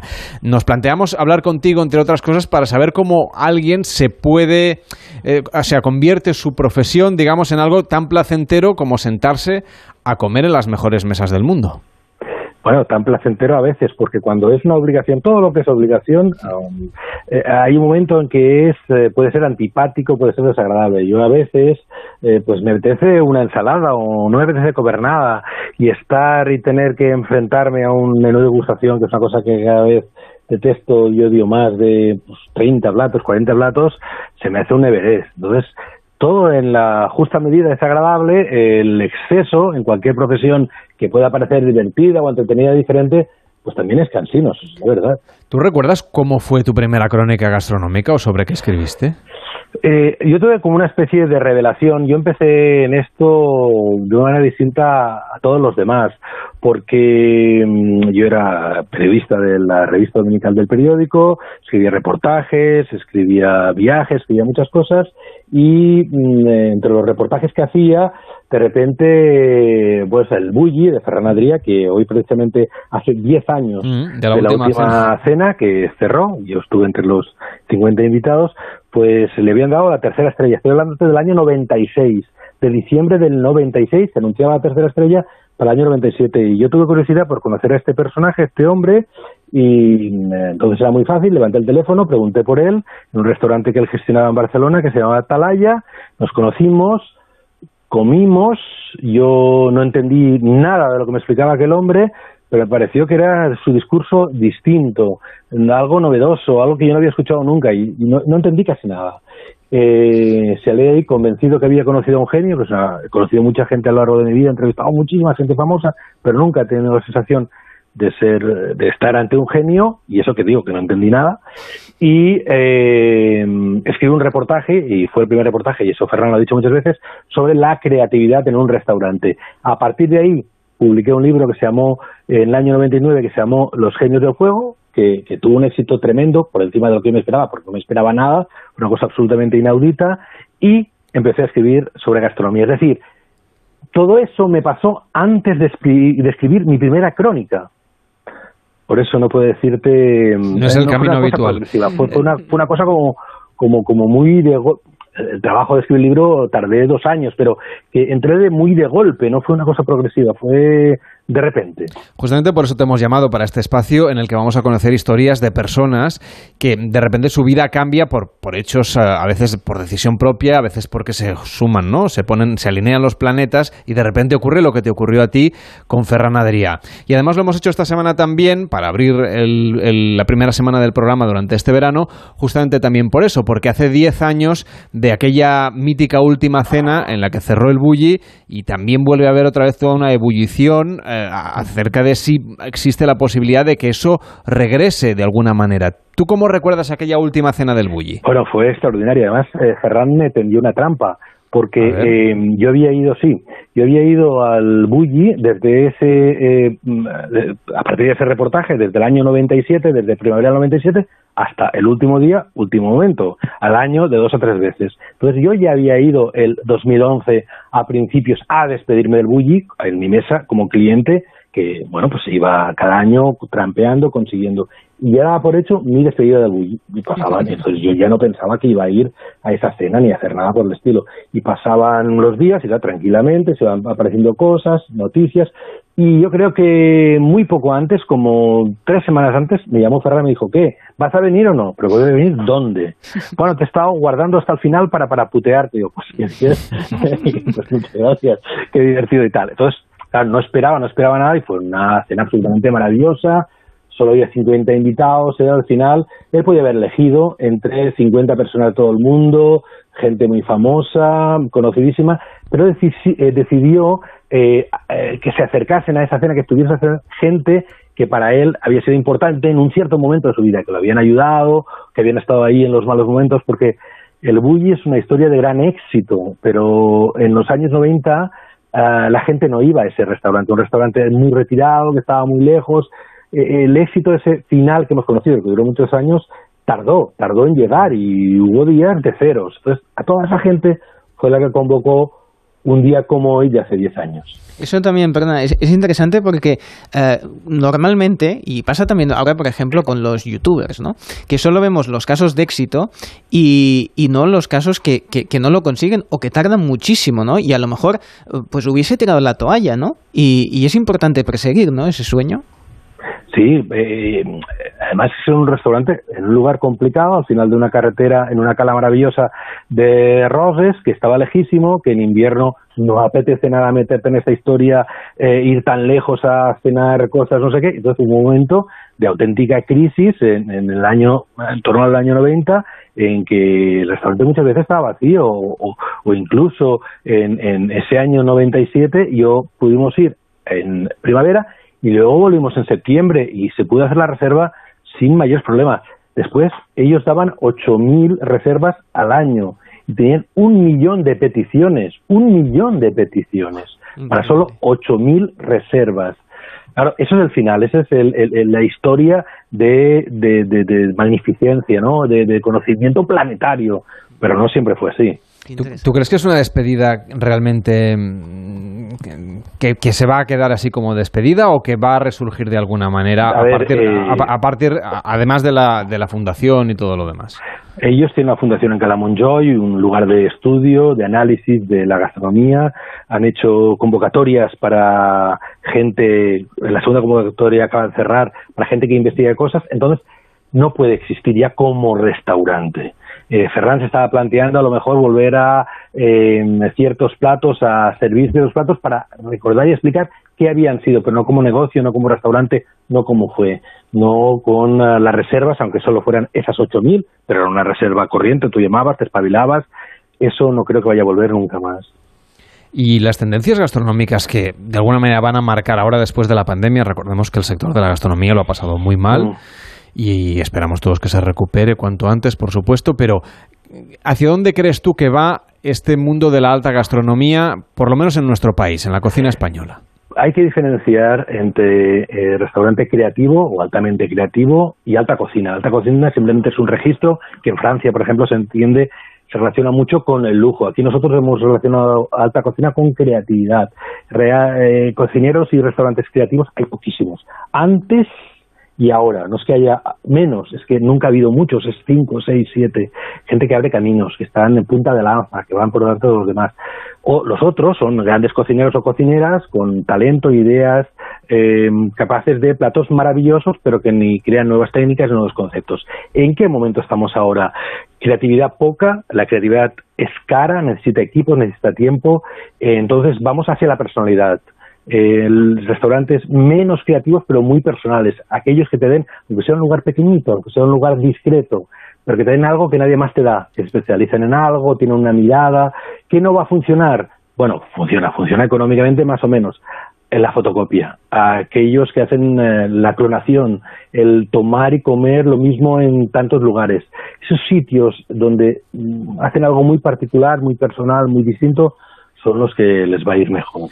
En tu libro, en Nadar con Atunes, lo que haces es un retrato también de las historias que hay detrás de estos restaurantes, de, de, estos lugares, de estos cocineros, historias a veces de superación, a veces también de que las cosas no salían al principio bien, como nos has contado en el caso del Bulli, luego la cosa mejora o al revés.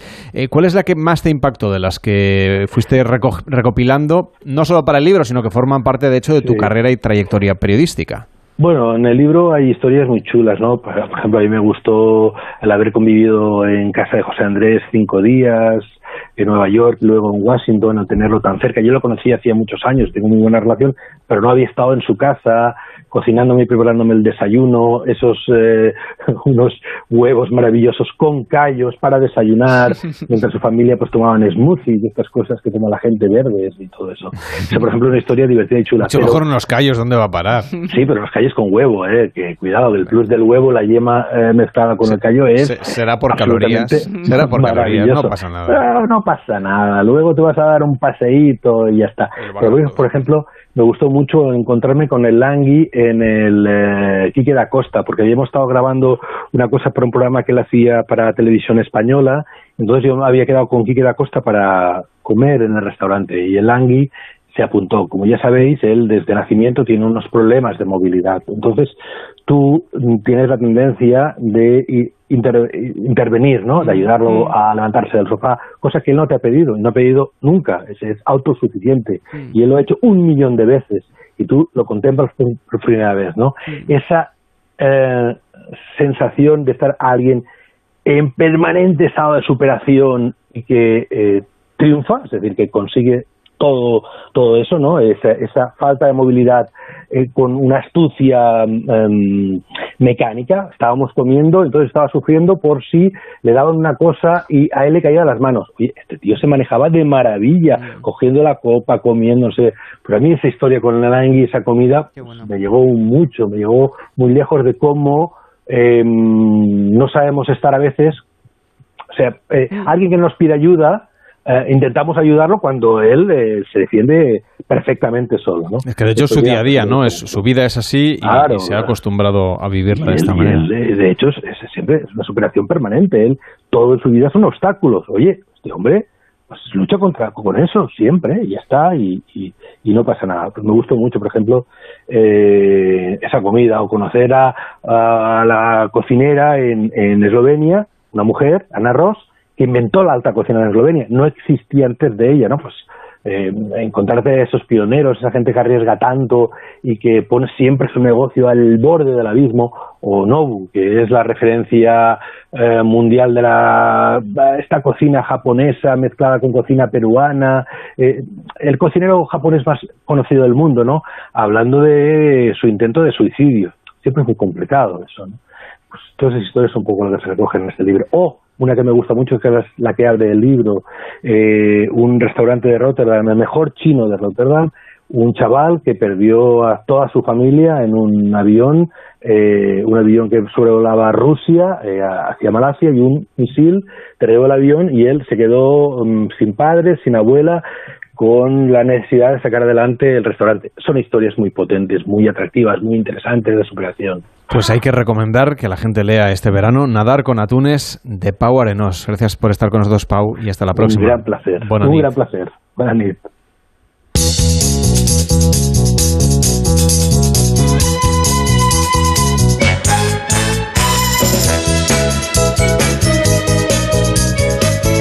Hoy hemos sabido que la película Las leyes de la frontera clausurará la edición número 69 del Festival Internacional de Cine de San Sebastián. Esa noticia se la han dado a conocer al reparto de la película esta mañana en Barcelona y con el reparto y en el hotel ha estado David Cervelló. ¿Qué momento, qué momento ha O sea, sido ese? Ríete tú de las historias de Pau Arenós. Bueno, tú has mira, estado empezamos. con ellos en el hotel Sí, sí. cuando les han ido a comunicar justamente esta noticia. Sí, porque iban a ver el, eh, por primera vez la película, ellos, eh, claro, el director sí ya la ha visto, porque los actores no, y esas cosas pasan, y cuando iban a ver ese primer tráiler resumen, de golpe les ponen una imagen que les explica eso, ¿no? Y claro, su reacción ha sido increíble.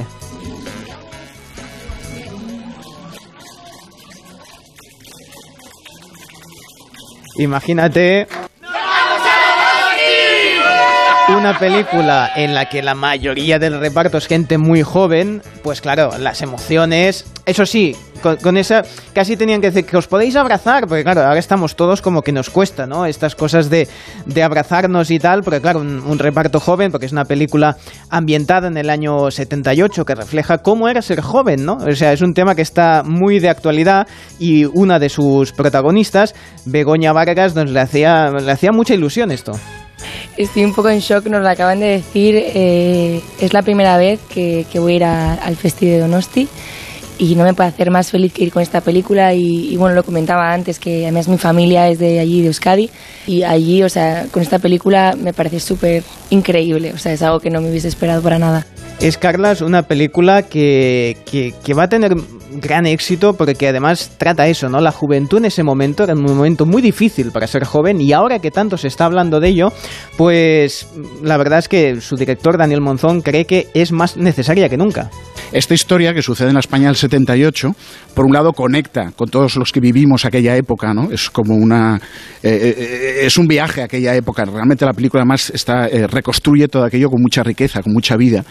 Pero luego para los adolescentes, para los jóvenes que, tienen la edad de los protagonistas que muestra la película del 78, hay una conexión directa porque aquella era una época, ¿no? Cuando se empezaba la, la democracia, eh, la transición, con esa, em, eh, digamos, sensación que había de apertura, de libertad, ¿no?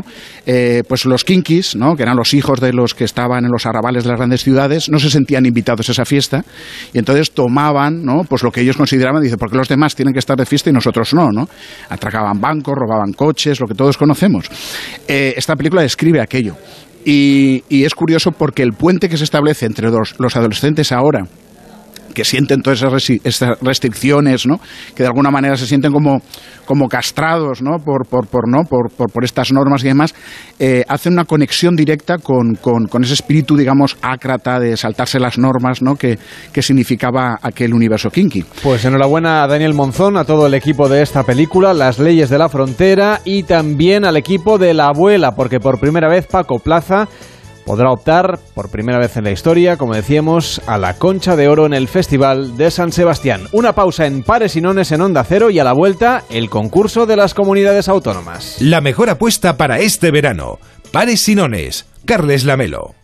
La vida es como un libro y cada capítulo es una nueva oportunidad de empezar de cero y vivir algo que nunca hubieras imaginado. Sea cual sea tu próximo capítulo, lo importante es que lo hagas realidad. Porque dentro de una vida hay muchas vidas y en Cofidis llevamos 30 años ayudándote a vivirlas todas. Entra en cofidis.es y cuenta con nosotros. A ver, ¿qué me falta? Los libros de texto. Que no se te pase. Reserva ya en el corte inglés tus libros de texto de primaria y secundaria al mejor precio. Hazlo antes del 31 de julio y tienes un 10% de regalo para tus compras del 5 de agosto al 31 de octubre para todo lo demás. Tu vuelta al cole en el corte inglés en tienda web y app. Qué bien, por fin en la playa. Oye, ¿cuántas placas nuevas de Securitas Direct en la organización? Es que han sido muchos meses de incertidumbre sin poder venir, sin saber si han ocupado o entrado a robar en tu casa. Se nota que nos hemos puesto todos alarma para estar tranquilos. Confía en Securitas Direct, la compañía líder en alarmas que responde en segundos ante cualquier robo o emergencia. Securitas Direct, expertos en seguridad. Llámanos al 945 45 45 o calcula online en securitasdirect.es. Me alegro mucho que te gusten las cremas. Por internet no, no vendemos por Internet. No, no es lo mío. Hay muchas personas que, como Laura, no saben conectarse con la tecnología. En Cibervoluntarios te ayudamos de manera gratuita a que puedas lograrlo. Cibervoluntarios.org. 20 años a tu lado. Sí, claro, puedes elegir venta online, lo que prefieras. Con la colaboración de Atrasmedia.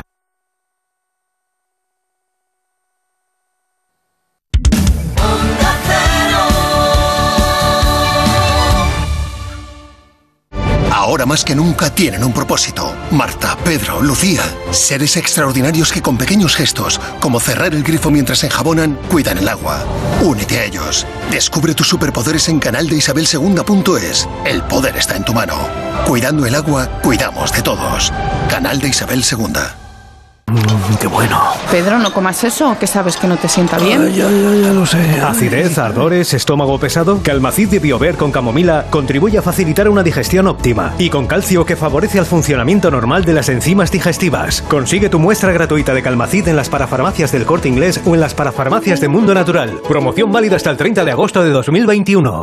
¿Sabías que la formación profesional está en alza? ESIC también le ofrece a tu hijo ciclos formativos de grado superior en marketing y publicidad, animaciones 3D, desarrollo web y comercio internacional con dobles titulaciones. Nuestra conexión con el mundo empresarial le permitirá hacer prácticas en importantes empresas. Además, estudiará en un entorno profesional y con programa de mentorización. Infórmate en esic.edu. ¿Has probado el bocadillo de guayaba? ¿Bocadillo qué? Gourmet Latino te trae el alimento de moda, el bocadillo de guayaba, un saludable bocado 100% natural lleno de todo el sabor y la textura de América Latina. Fuente de energía para deportistas. Gourmet Latino, porque comer sano es vivir mejor. Búscalo en tu supermercado habitual.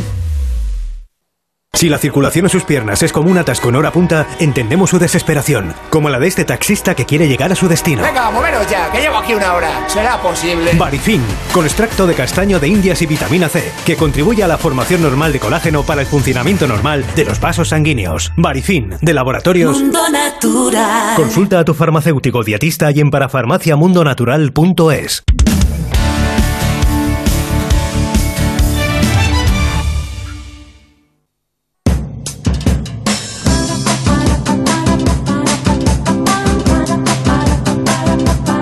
Comienza, en Onda Cero, Pares o Nones.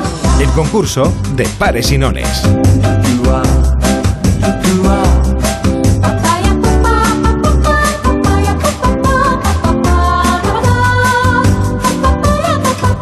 Ya tengo el dadito preparado para jugar a pares o nones, el concurso de pares y nones con Javier. ¿Qué tal, Javier? ¿Cómo estás? Buenas noches. Hola, buenas noches. ¿Cómo se presenta el fin de semana? Bueno, trabajo. ¿Trabajo? Bueno, eso está bien. Alguien tiene que trabajar. Míranos a nosotros. claro, en la restauración es lo que hay. En la restauración. ¿Y cómo va la cosa? ¿Cómo va el verano? Bien, bien. eh, ha estado bastante festividad, pero ahora parece que, que la gente se atreva un poquito más a salir y... Remonta Sí, la no. cosa, entonces. ¿Cómo? Digo que remonta la historia. Sí, sí, donde yo estoy por lo menos parece que vaya bien la cosa. ¿Y en qué zona de España está sirviendo? Estoy en la zona de, de Alicante, en Petré, mi pueblo, y trabajo en Argos. Muy bien, o sea que ahí la cosa está bien. Nos alegramos muchísimo porque la verdad es que habéis pasado una temporada muy, muy mala. sí. Muy, muy la verdad mala. es que sí, muy mal, la verdad es que sí. Mucho ánimo, Javier. Pues para la comunidad valenciana van los puntos entonces. Sí. Venga, pares o nones. Venga, pues voy a elegir pares. Pares, lanzo el dado y sale un 5. Pero no importa, 5 puntos más para la comunidad valenciana que va en bastante buena posición. Segundos, van segundos ya casi alcanzando la primera. ¿eh? A ver, ¿cómo está el primero y el segundo? Castilla y León 85, segundo Comunidad Valenciana 70, tercero Galicia con 50. Venga, que esto está, Estamos ahí, estamos es- ahí. esto está ganado ya para todas las comunidades. Javier, un fuerte abrazo y que vaya bien el fin de semana. Buenas Igualmente, noches. buenas noches, buenas noches. Hola Nati, ¿qué tal? Buenas noches. Hola, buenas noches. ¿Cómo estás? Bien, bien, bien. ¿El fin de semana tiene buena pinta? Pues eh, tiene muy buena pinta, es arranque de vacaciones, así que imagina. Es la mejor pinta, la mejor pinta. Sí, la verdad que sí. ¿Te vas a mover por vacaciones? Sí, sí, a partir del día 3 o 4 marchamos, sí. ¿Y Pero bueno, de momento aquí tranquilitos. ¿Dónde vives? Yo vivo en Araya, un pueblo de Álava. ¿Y dónde te vas a ir de vacaciones? Pues voy a ir a León, a la provincia de León. Ah, estupendo. Pues mira, oye, Castilla y León es la que va ganando. ¿A qué comunidad autónoma le vamos a dar los puntos? ¿A Eh, País a Pa- Vasco? o- País Vasco, Ah, País vale, Vasco. yo pregunto porque nunca se sabe. Quiero mucho también a León, pero bueno, vivo aquí y me gusta mucho donde vivo también. Venga, pues para el País Vasco, ¿pares o nones? Eh, pares. Pares, lanzamos el dado y sale un 6. ¡Enhorabuena! 10 puntos más para el País Vasco que sigue escalando posiciones Sí. en el concurso de las comunidades autónomas de pares y nones. Nati, que vayan muy bien esas vacaciones Venga. y este fin de semana. Gracias por escucharnos. Muy bien, Buenas lo mismo. noches. Venga, agur. Hola Javier, ¿qué tal? Buenas noches. Hola, buenas noches. ¿Cómo va la cosa? Mira, aquí terminando de trabajar. Terminando de trabajar, ¿de qué trabajas tú? Estoy de electromecánico. De electromecánico. Bueno, pues ánimo y que vaya muy bien el final del turno. Pares o nones y para qué comunidad autónoma. Pues mira, elijo pares y para la comunidad valenciana. Venga, pues vamos allá con la comunidad valenciana. Un 5.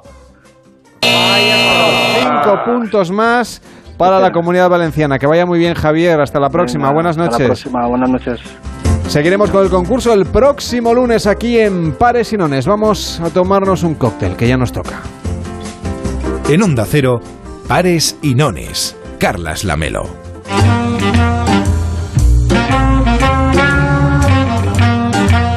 El cóctel de esta noche.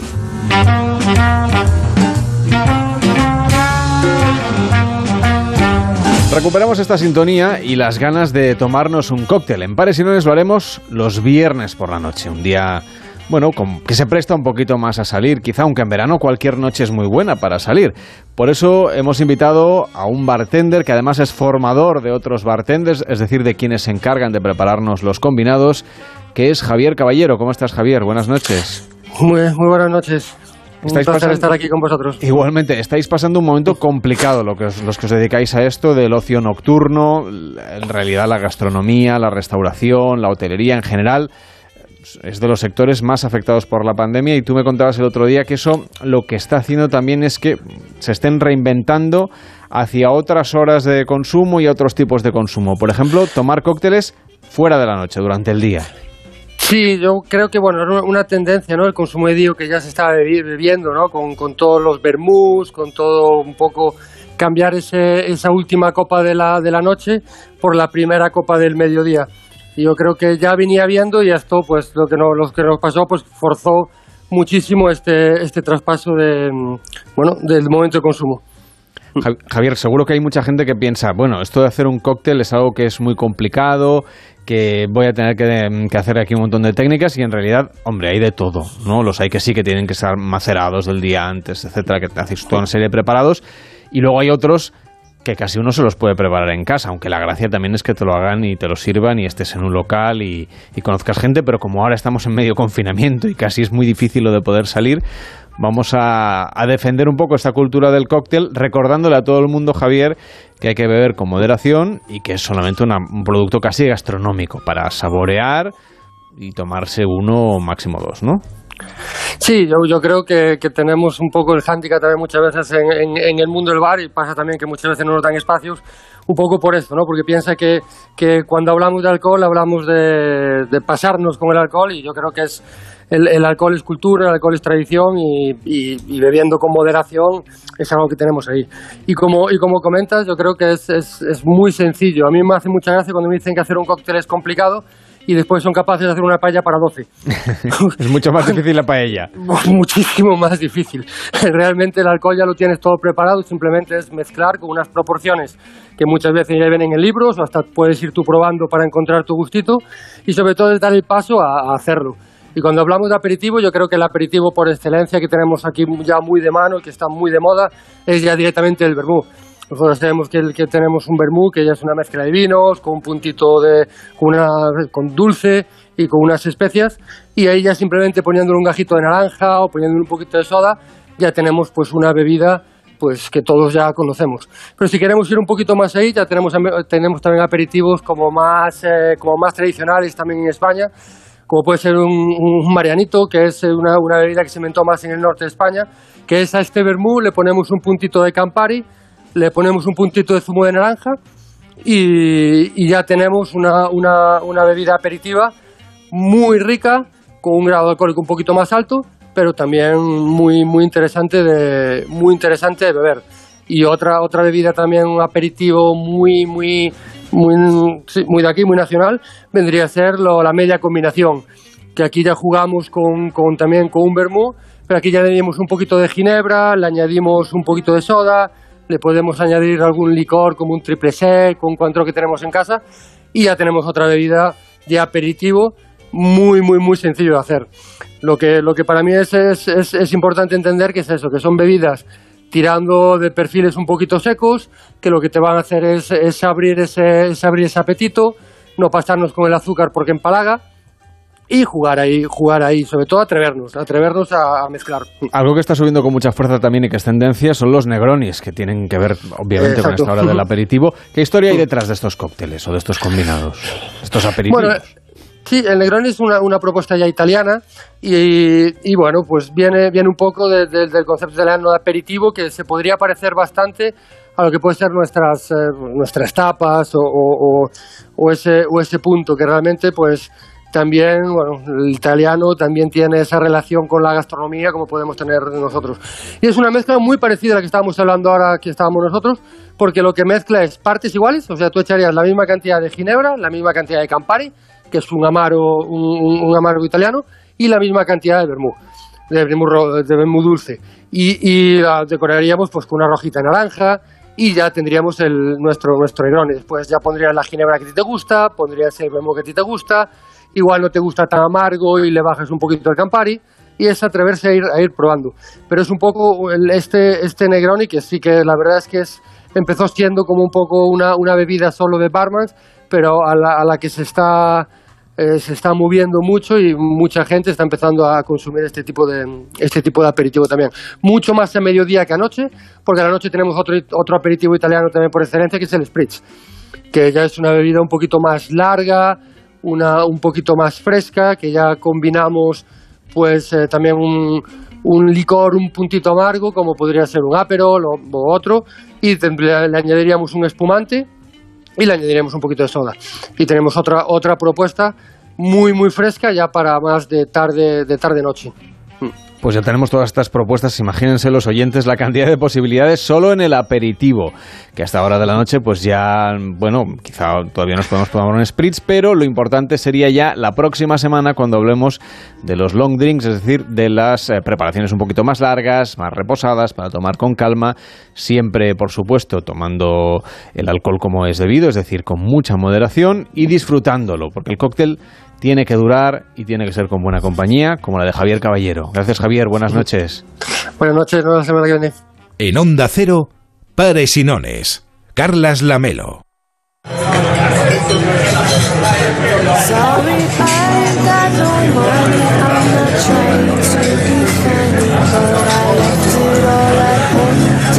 En Pares y Nones también hemos abierto un bar de copas. Un bar de copas con distancia social, un bar de copas con mascarilla, un bar de copas para venir a ligar. Y nos hemos traído una sexóloga y terapeuta de pareja que además también ayuda a la gente que quiere encontrar pareja o que nos va a plantear que a lo mejor no hace falta tener pareja para ser feliz. Nuria Jorba, ¿cómo estás? Buenas noches. Buenas noches, con ganas de hablar muchas cosas. ¿Has visto qué bar tan chulo que hemos montado en la radio? Además nos hemos puesto mascarilla, tú y yo ahora mismo llevamos mascarilla puesta, hemos puesto gel hidroalcohólico y cada uno se toma su consumición aquí en este bar y estamos observando cómo la gente ha tenido que cambiar la manera de ligar. Tú que tienes a personas en terapia que les cuesta lo de o que llevan mal después de una ruptura a lo mejor o porque encadenan ya varias relaciones que no funcionan. ¿Cómo lleva la gente lo de salir a ligar en estas condiciones? Por ejemplo, solo mirándose a los ojos porque el resto de la cara prácticamente no la podemos ver. Lo llevan bastante mal, la verdad. Eh, y realmente lo que veo es que esperan que la realidad de antes vuelva. Y esa realidad tenemos que aceptar que no volverá en muchísimo tiempo. Porque no se trata solo de la mascarilla, sino del miedo, de miedo que nos han generado el contagio, las enfermedades, al contacto. Entonces, es una nueva realidad. Y todo esto hay que asumirlo, claro. Tú como psicóloga de entrada, ¿qué, qué ejercicio deberíamos hacer? Para en este contexto de salir a encontrar pareja o, de, o de mantener a la pareja que tenemos, hacerlo con esta situación de temor. Que no sé si también a mucha gente que a lo mejor está mal con la pareja, dice, bueno, como, como está todo tan mal, casi me quedo con lo que tengo antes de dar el paso a lo mejor de buscar, no sé, de romper definitivamente. Claro, lo que más veo es que sí que hay esa expectativa de que vuelva a ser como antes y eso es lo primero que recomendaría que se eliminara. Es decir, esta es la nueva realidad. ¿Qué hago para poder empezar a conocer a alguien en esta situación? Y dices algo muy interesante y es que muchas parejas sí que es cierto que ha fomentado la crisis, la pandemia, el confinamiento, pero que estamos aún con mucho miedo de tomar la decisión de ruptura porque ya no hay la facilidad de antes de pues salgo a bailar o salgo a una discoteca y conozco gente. Entonces nos limita la decisión quizá de dejar una relación.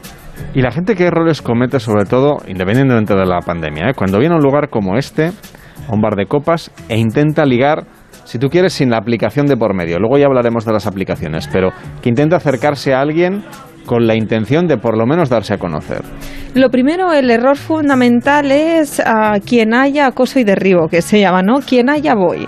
Eso es uno de los principales errores. ¿Por qué? Porque si una persona no te funciona, porque además no personalizarás, que esto es lo más recomendable, y vas a otra, la otra persona ya sabe que ha sido la anterior, o si es un bar, acabas viendo, ¿no? Que hay alguien que está intentando ligar sí o sí. Entonces, lo primero que la gente desea es sentirse únicos. Y eso es lo que no hacemos cuando ligamos. Sentirnos únicos es que te pregunten algo de alguna ropa que llevas, que te hagan una pregunta o entren o te expliquen algo interesante. Es decir, que no sea un hola, ¿quién eres? Hola, me has llamado la atención.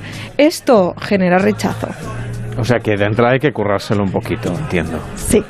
Es que fíjate que una de las cosas que queremos plantear esta, en estas noches de verano es que, claro, hay mucha gente que a lo mejor lleva tiempo con una relación de pareja, por lo que sea, esa relación se acaba y tiene que salir a ligar y por en medio a lo mejor han pasado 10, 12, 15, 20 años, 30 años y no solamente ha cambiado la sociedad, es que la misma manera de conocer gente ha cambiado completamente.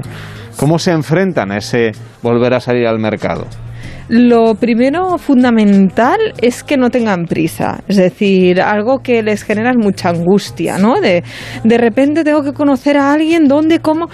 Tranquilidad, porque si no empiezan a hacer actitudes o, o, acciones que aún les refuerzan más ese estoy fuera de mercado, no sé dónde estoy. Entonces lo primero es calma, sí que cuesta, pero hay que respirar hondo. En segundo lugar, no querer conocer a alguien es, es, contradictorio, pero en el momento que dejas de querer conocer a alguien y te adaptas al estilo, siempre decimos, queda, queda una primera cita con alguien y busca cómo tú te sientes cómodo. Es trabajar el yo. Primero es trabajar el yo, el cómo me muestro, el cómo me he visto, el cómo interactúo. Y luego ya iremos a buscar ese sujeto que queremos conocer, pero queremos hacerlo todo muy rápido. Entonces, el primer paso es conocer ese mundo y cómo tú te sientes. Y el segundo paso es ver quién te puede gustar y entonces ya con todas las herramientas buscar ligar en activo. Fíjate, esa pareja de ahí que, que se están conociendo ahora mismo, claro, yo no, no sabemos, ¿no? Estamos imaginando que a lo mejor se han conocido a través de una plataforma de estas eh, para ligar que tanta gente usa. Imaginemos que alguien que nos escucha sabe que existen las plataformas, conoce de compañeros, amigos o amigas que les ha funcionado. La gente siempre explica, como suele ocurrir, cuando le ha ido bien, ¿no? Los, los fracasos, pues no siempre se comparten. Exacto. Entonces, ¿qué, ¿qué consejo damos a alguien que, así de entrada, tenga que darse de alta, abrirse un perfil y empezar a utilizarla? Más allá de cómo funciona, que eso es muy intuitivo, sino un poco a ver qué se va a encontrar, qué expectativas tiene que tener y sobre todo cómo ser realistas frente a esta situación.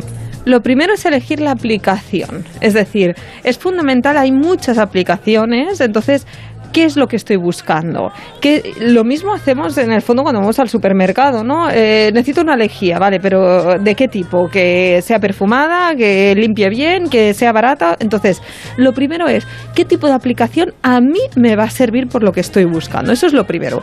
Una vez lo tenemos claro, elegir una sola aplicación. Porque uno de los errores es, bueno, me bajo aquí las tres, cuatro que conozco y me pongo a tope.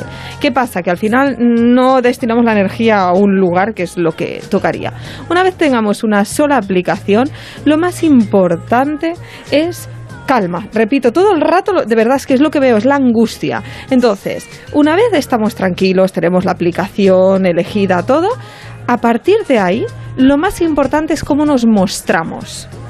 Esto no le dedicamos tiempo, ah, cuelgo cuatro fotos chulas, tal, y ya está, y pongo una frase. No, no. Pregunta a tu entorno, oye, si me vieras a mí, en, te enseño mi perfil, ¿qué pensarías? ¿Qué te gusta, qué cambiarías? Saber un poco la opinión, si es del sexo contrario, del mismo sexo, pues qué opinan. Y el siguiente lugar, que es muy importante, es el tipo de selección. O sea, se hace muy mala selección. Muchas veces es que siempre me encuentro lo mismo. No, no, es que en las aplicaciones hay lo mismo que en la calle, hay de todo. El tema es, es que quizá tú siempre estás eligiendo lo mismo. Entonces, ¿qué estoy eligiendo? ¿Cómo lo estoy eligiendo? Si quizá quiero una relación seria y elijo a un chico que todas las fotos sale medio desnudo y diciendo quieres una noche, estoy exagerando, pero por supuesto que me frustraré.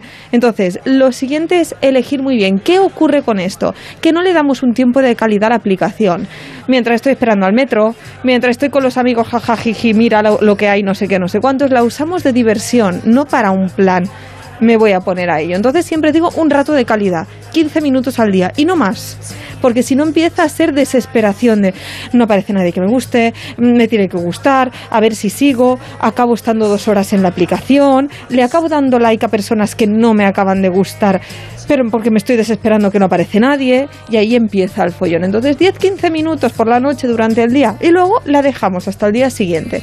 Y un espacio de calidad y consciente. Y si conocemos a alguien, no mezclar demasiadas personas. Eso es fundamental. Yo siempre digo dos, tres personas, porque al final no sabes quién te hace sentir qué, ni qué buscas, ni quién... a que no vayamos chateando con más de tres personas. Vale, vale, vale. Sí, ni Según como lo explicas, ya parecía... Ni quedando. O sea, si, si yo he, tenido una cita y no me ha funcionado, elimino ese perfil, le digo adiós, que no hemos encajado y cerramos. El problema es acumular conversaciones, acumular citas, acumular personas en la lista. Tal y como lo está explicando, me está estresando, Nuria. Es que es muy estresante, es que es muy estresante. Y entonces, ¿qué pasa? Que como hay tanta gente, te crees que vas a tener una de oportunidades increíbles.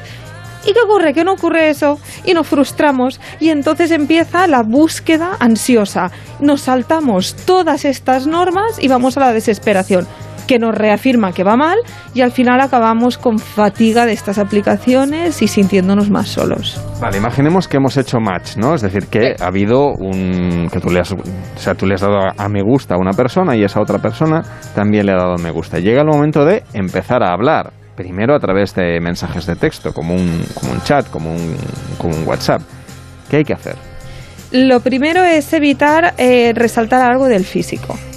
Es decir, si es solo para una noche, sí, que esto, esto es muy fácil. Es decir, para una noche no hay que hacer demasiado en estas aplicaciones. hay que ser honestos. Hay más, ya, ya, está todo el camino ya está hecho. Todo hecho. Exacto. Entonces, la siguiente cosa que hay que hacer es, sí, hay match y vamos hacia un pequeño interés. Yo no estoy diciendo la pareja de tu vida ni todo esto, pero quieres algún tipo de relación más íntima y emocional lo siguiente es no resaltar el físico, porque esa persona se va a sentir objeto.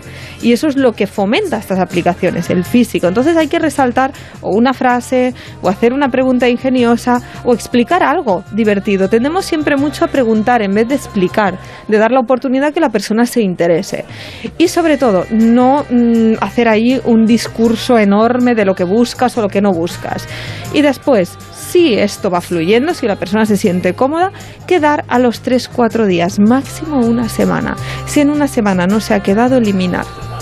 Vale. Y tampoco ir ese mismo día corriendo, porque dices tres días de margen para empezar. Sí. Un poco para no dejarse llevar por el, el entusiasmo del primer momento. Imagínate que el primer día ves mucho interés, todo tal, porque es el momento, la noche, os habéis dado match, empezáis a hablar al momento y al cabo de un día no te contesta, no te escribe, se enfría la cosa. Entonces esa persona habrá sido muy impulsiva. Lo mejor, esperar dos, tres días entre dos tres días, pero no más de una semana, porque también hay perfiles, tenemos que decirlo, en estas aplicaciones que lo único que buscan es divertirse con las conversaciones. Y quizás esa persona tiene pareja, o quizás esa persona no se atreve nunca a quedar, y tú te estás generando una ilusión, unas expectativas. Entonces, si hay alguien que realmente quiere conocer a otra persona, quedará antes de una semana. Y si tiene interés por ti, quedará antes de una semana. Y si no, seguramente no eres la prioridad y mejor dejarlo.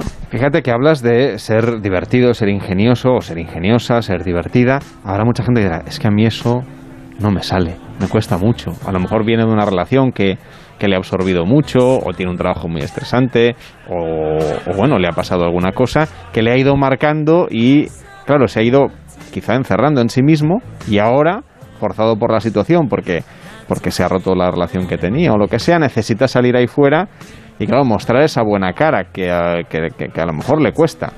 Claro, ahí significa que no es un momento de buscar pareja.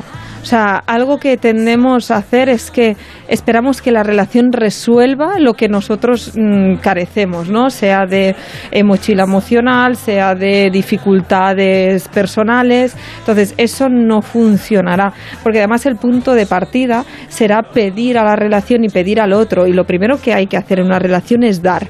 Luego, por supuesto, una vez ya hay la dinámica, pueden aparecer miles de problemas y hay que estar ahí a primera fila. Pero hay que dar al principio. Entonces, si tú no estás bien, no busques una relación, porque quizás sí que encuentras una persona chula, una persona que te atrae, que te gusta, pero los inicios también se verán manchados por esa actitud, porque seguramente no estarás ilusionado o estarás con mucho miedo a que te hagan daño porque has pasado una ruptura muy dura y eso acaba intoxicando después. ¿Por qué? Porque la pasión se ve bloqueada, porque entonces la otra persona no sabe cómo tratarte, generas una dinámica que sí que se puede reconducir, pero que ya tiene riesgos. ¿Y cuál es el mejor momento entonces, Nuria, para que, mm, eh, digamos, nos encontremos en una primera cita y qué tipo de, actividad debemos hacer? no estamos hablando de una relación para una sola noche, sino que alguien que realmente espera conocer a otra persona y a ver qué pasa. Vamos a, tomar café, vamos al cine, eh, quedamos para dar un paseo. mm, no sé, claro, si nos gusta un deporte, pues a lo mejor eh, encontrar ahí ese punto de conexión. Vale, muchas cosas. Ah, lo primero es, la primera cita no debería durar más de dos horas, dos, tres horas. Ya sé que me dirán, oye, es que qué marcado todo. Todo es flexible, es decir, son todo guías. A ver, sí, según Guías. cómo, se- según cómo dos horas se, se te puede hacer largo, ¿eh? Si, si, no, si no ha ido bien, dos horitas, a ver quién las aguanta. Eso es verdad. O se te pueden hacer muy cortas, que también será muy buena señal. A ver, ¿qué es lo que ocurre? Em, ¿Por qué digo dos horas? Y pueden ser tres, como pueden ser cinco, como puede ser una. Pero no hay que ir con la expectativa otra vez de que será toda una noche y también el reposar nos va bien reflexionar. A veces estamos en una cita y dices, ¡guau, qué guay, qué tal! Te vas a casa, baja ese suflé y resulta que dices, ostras, pues es que realmente esto me ha fallado, no acabo de encajar o tal. Entonces, es bueno hacer una cita y sobre todo tranquila. La primera cita, nada de actividades, nada porque en la actividad se tapa todo lo que es la persona. Y lo primero que tenemos que conocer es la persona. Entonces, como has dicho, un café, nada, no hace falta una cena porque puede dar pie a, siempre digo que un café a media tarde o a, me- a media mañana o un desayuno también puede ser. Y unas dos horitas, tres horitas máximo. Si nos gusta mucho, si hemos encajado, si ha fluido, porque lo primero que tiene que fluir es que te guste el otro, la conversación, que conectéis. Entonces, lo más interesante es un café.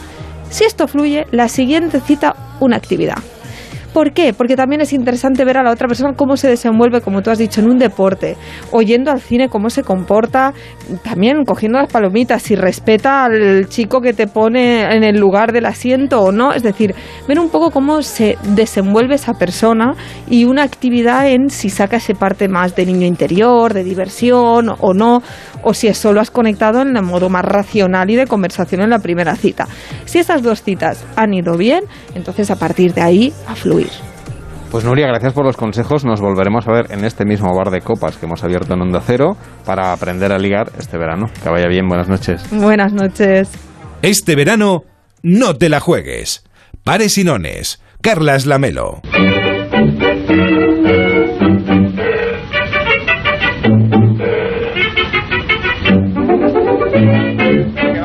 Bajo las escaleras, señora Consuelo, que ya Ay, llego yo del digo, bar de copas que se lo hemos Este montado al lado no de viene casa. y estaba aquí esperando. yo Oiga, también me no puedo que- dar consejos. Tengo que bajar del bar de copas. Sí. Pagar la cuenta. Ha pagado usted, ¿eh? Claro, claro, quitarme la mascarilla. Sí. Venir aquí, sor- sortear la zanja de los obreros que ya se han ido.